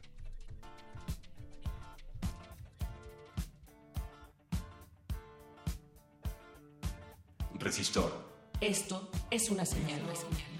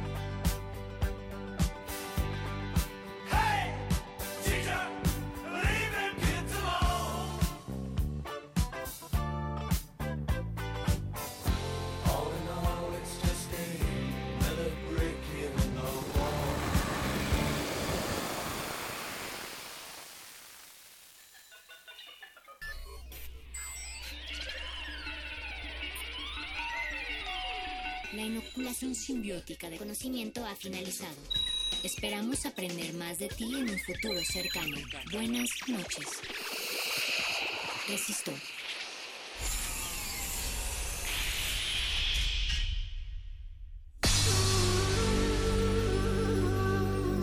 Por siglos nos hemos hecho escuchar. Nacimos como parte de esa inmensa mayoría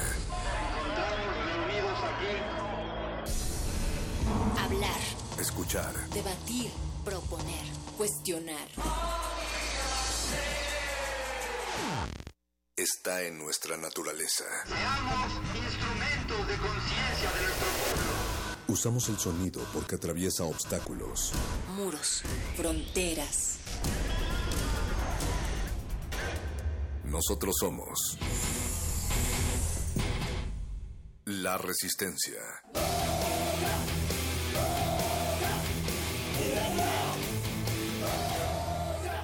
Resistencia modulada. 2017. 100 años del nacimiento de Augusto Roa Bastos. Yo, el supremo dictador de la República, ordeno que al acaecer mi muerte, mi cadáver sea decapitado, la cabeza puesta en una pica por tres días en la Plaza de la República, donde se convocará al pueblo al son de las campanas echadas al vuelo. Todos mis servidores, civiles y militares, sufrirán pena de horca. Sus cadáveres serán enterrados en potreros de extramuros sin cruz ni marca que memore sus nombres. Al término del dicho plazo, mando que mis restos sean quemados y las cenizas arrojadas al río. Yo, el Supremo. Fragmento. Augusto Roa Bastos. 96.1 de FM. Radio UNAM.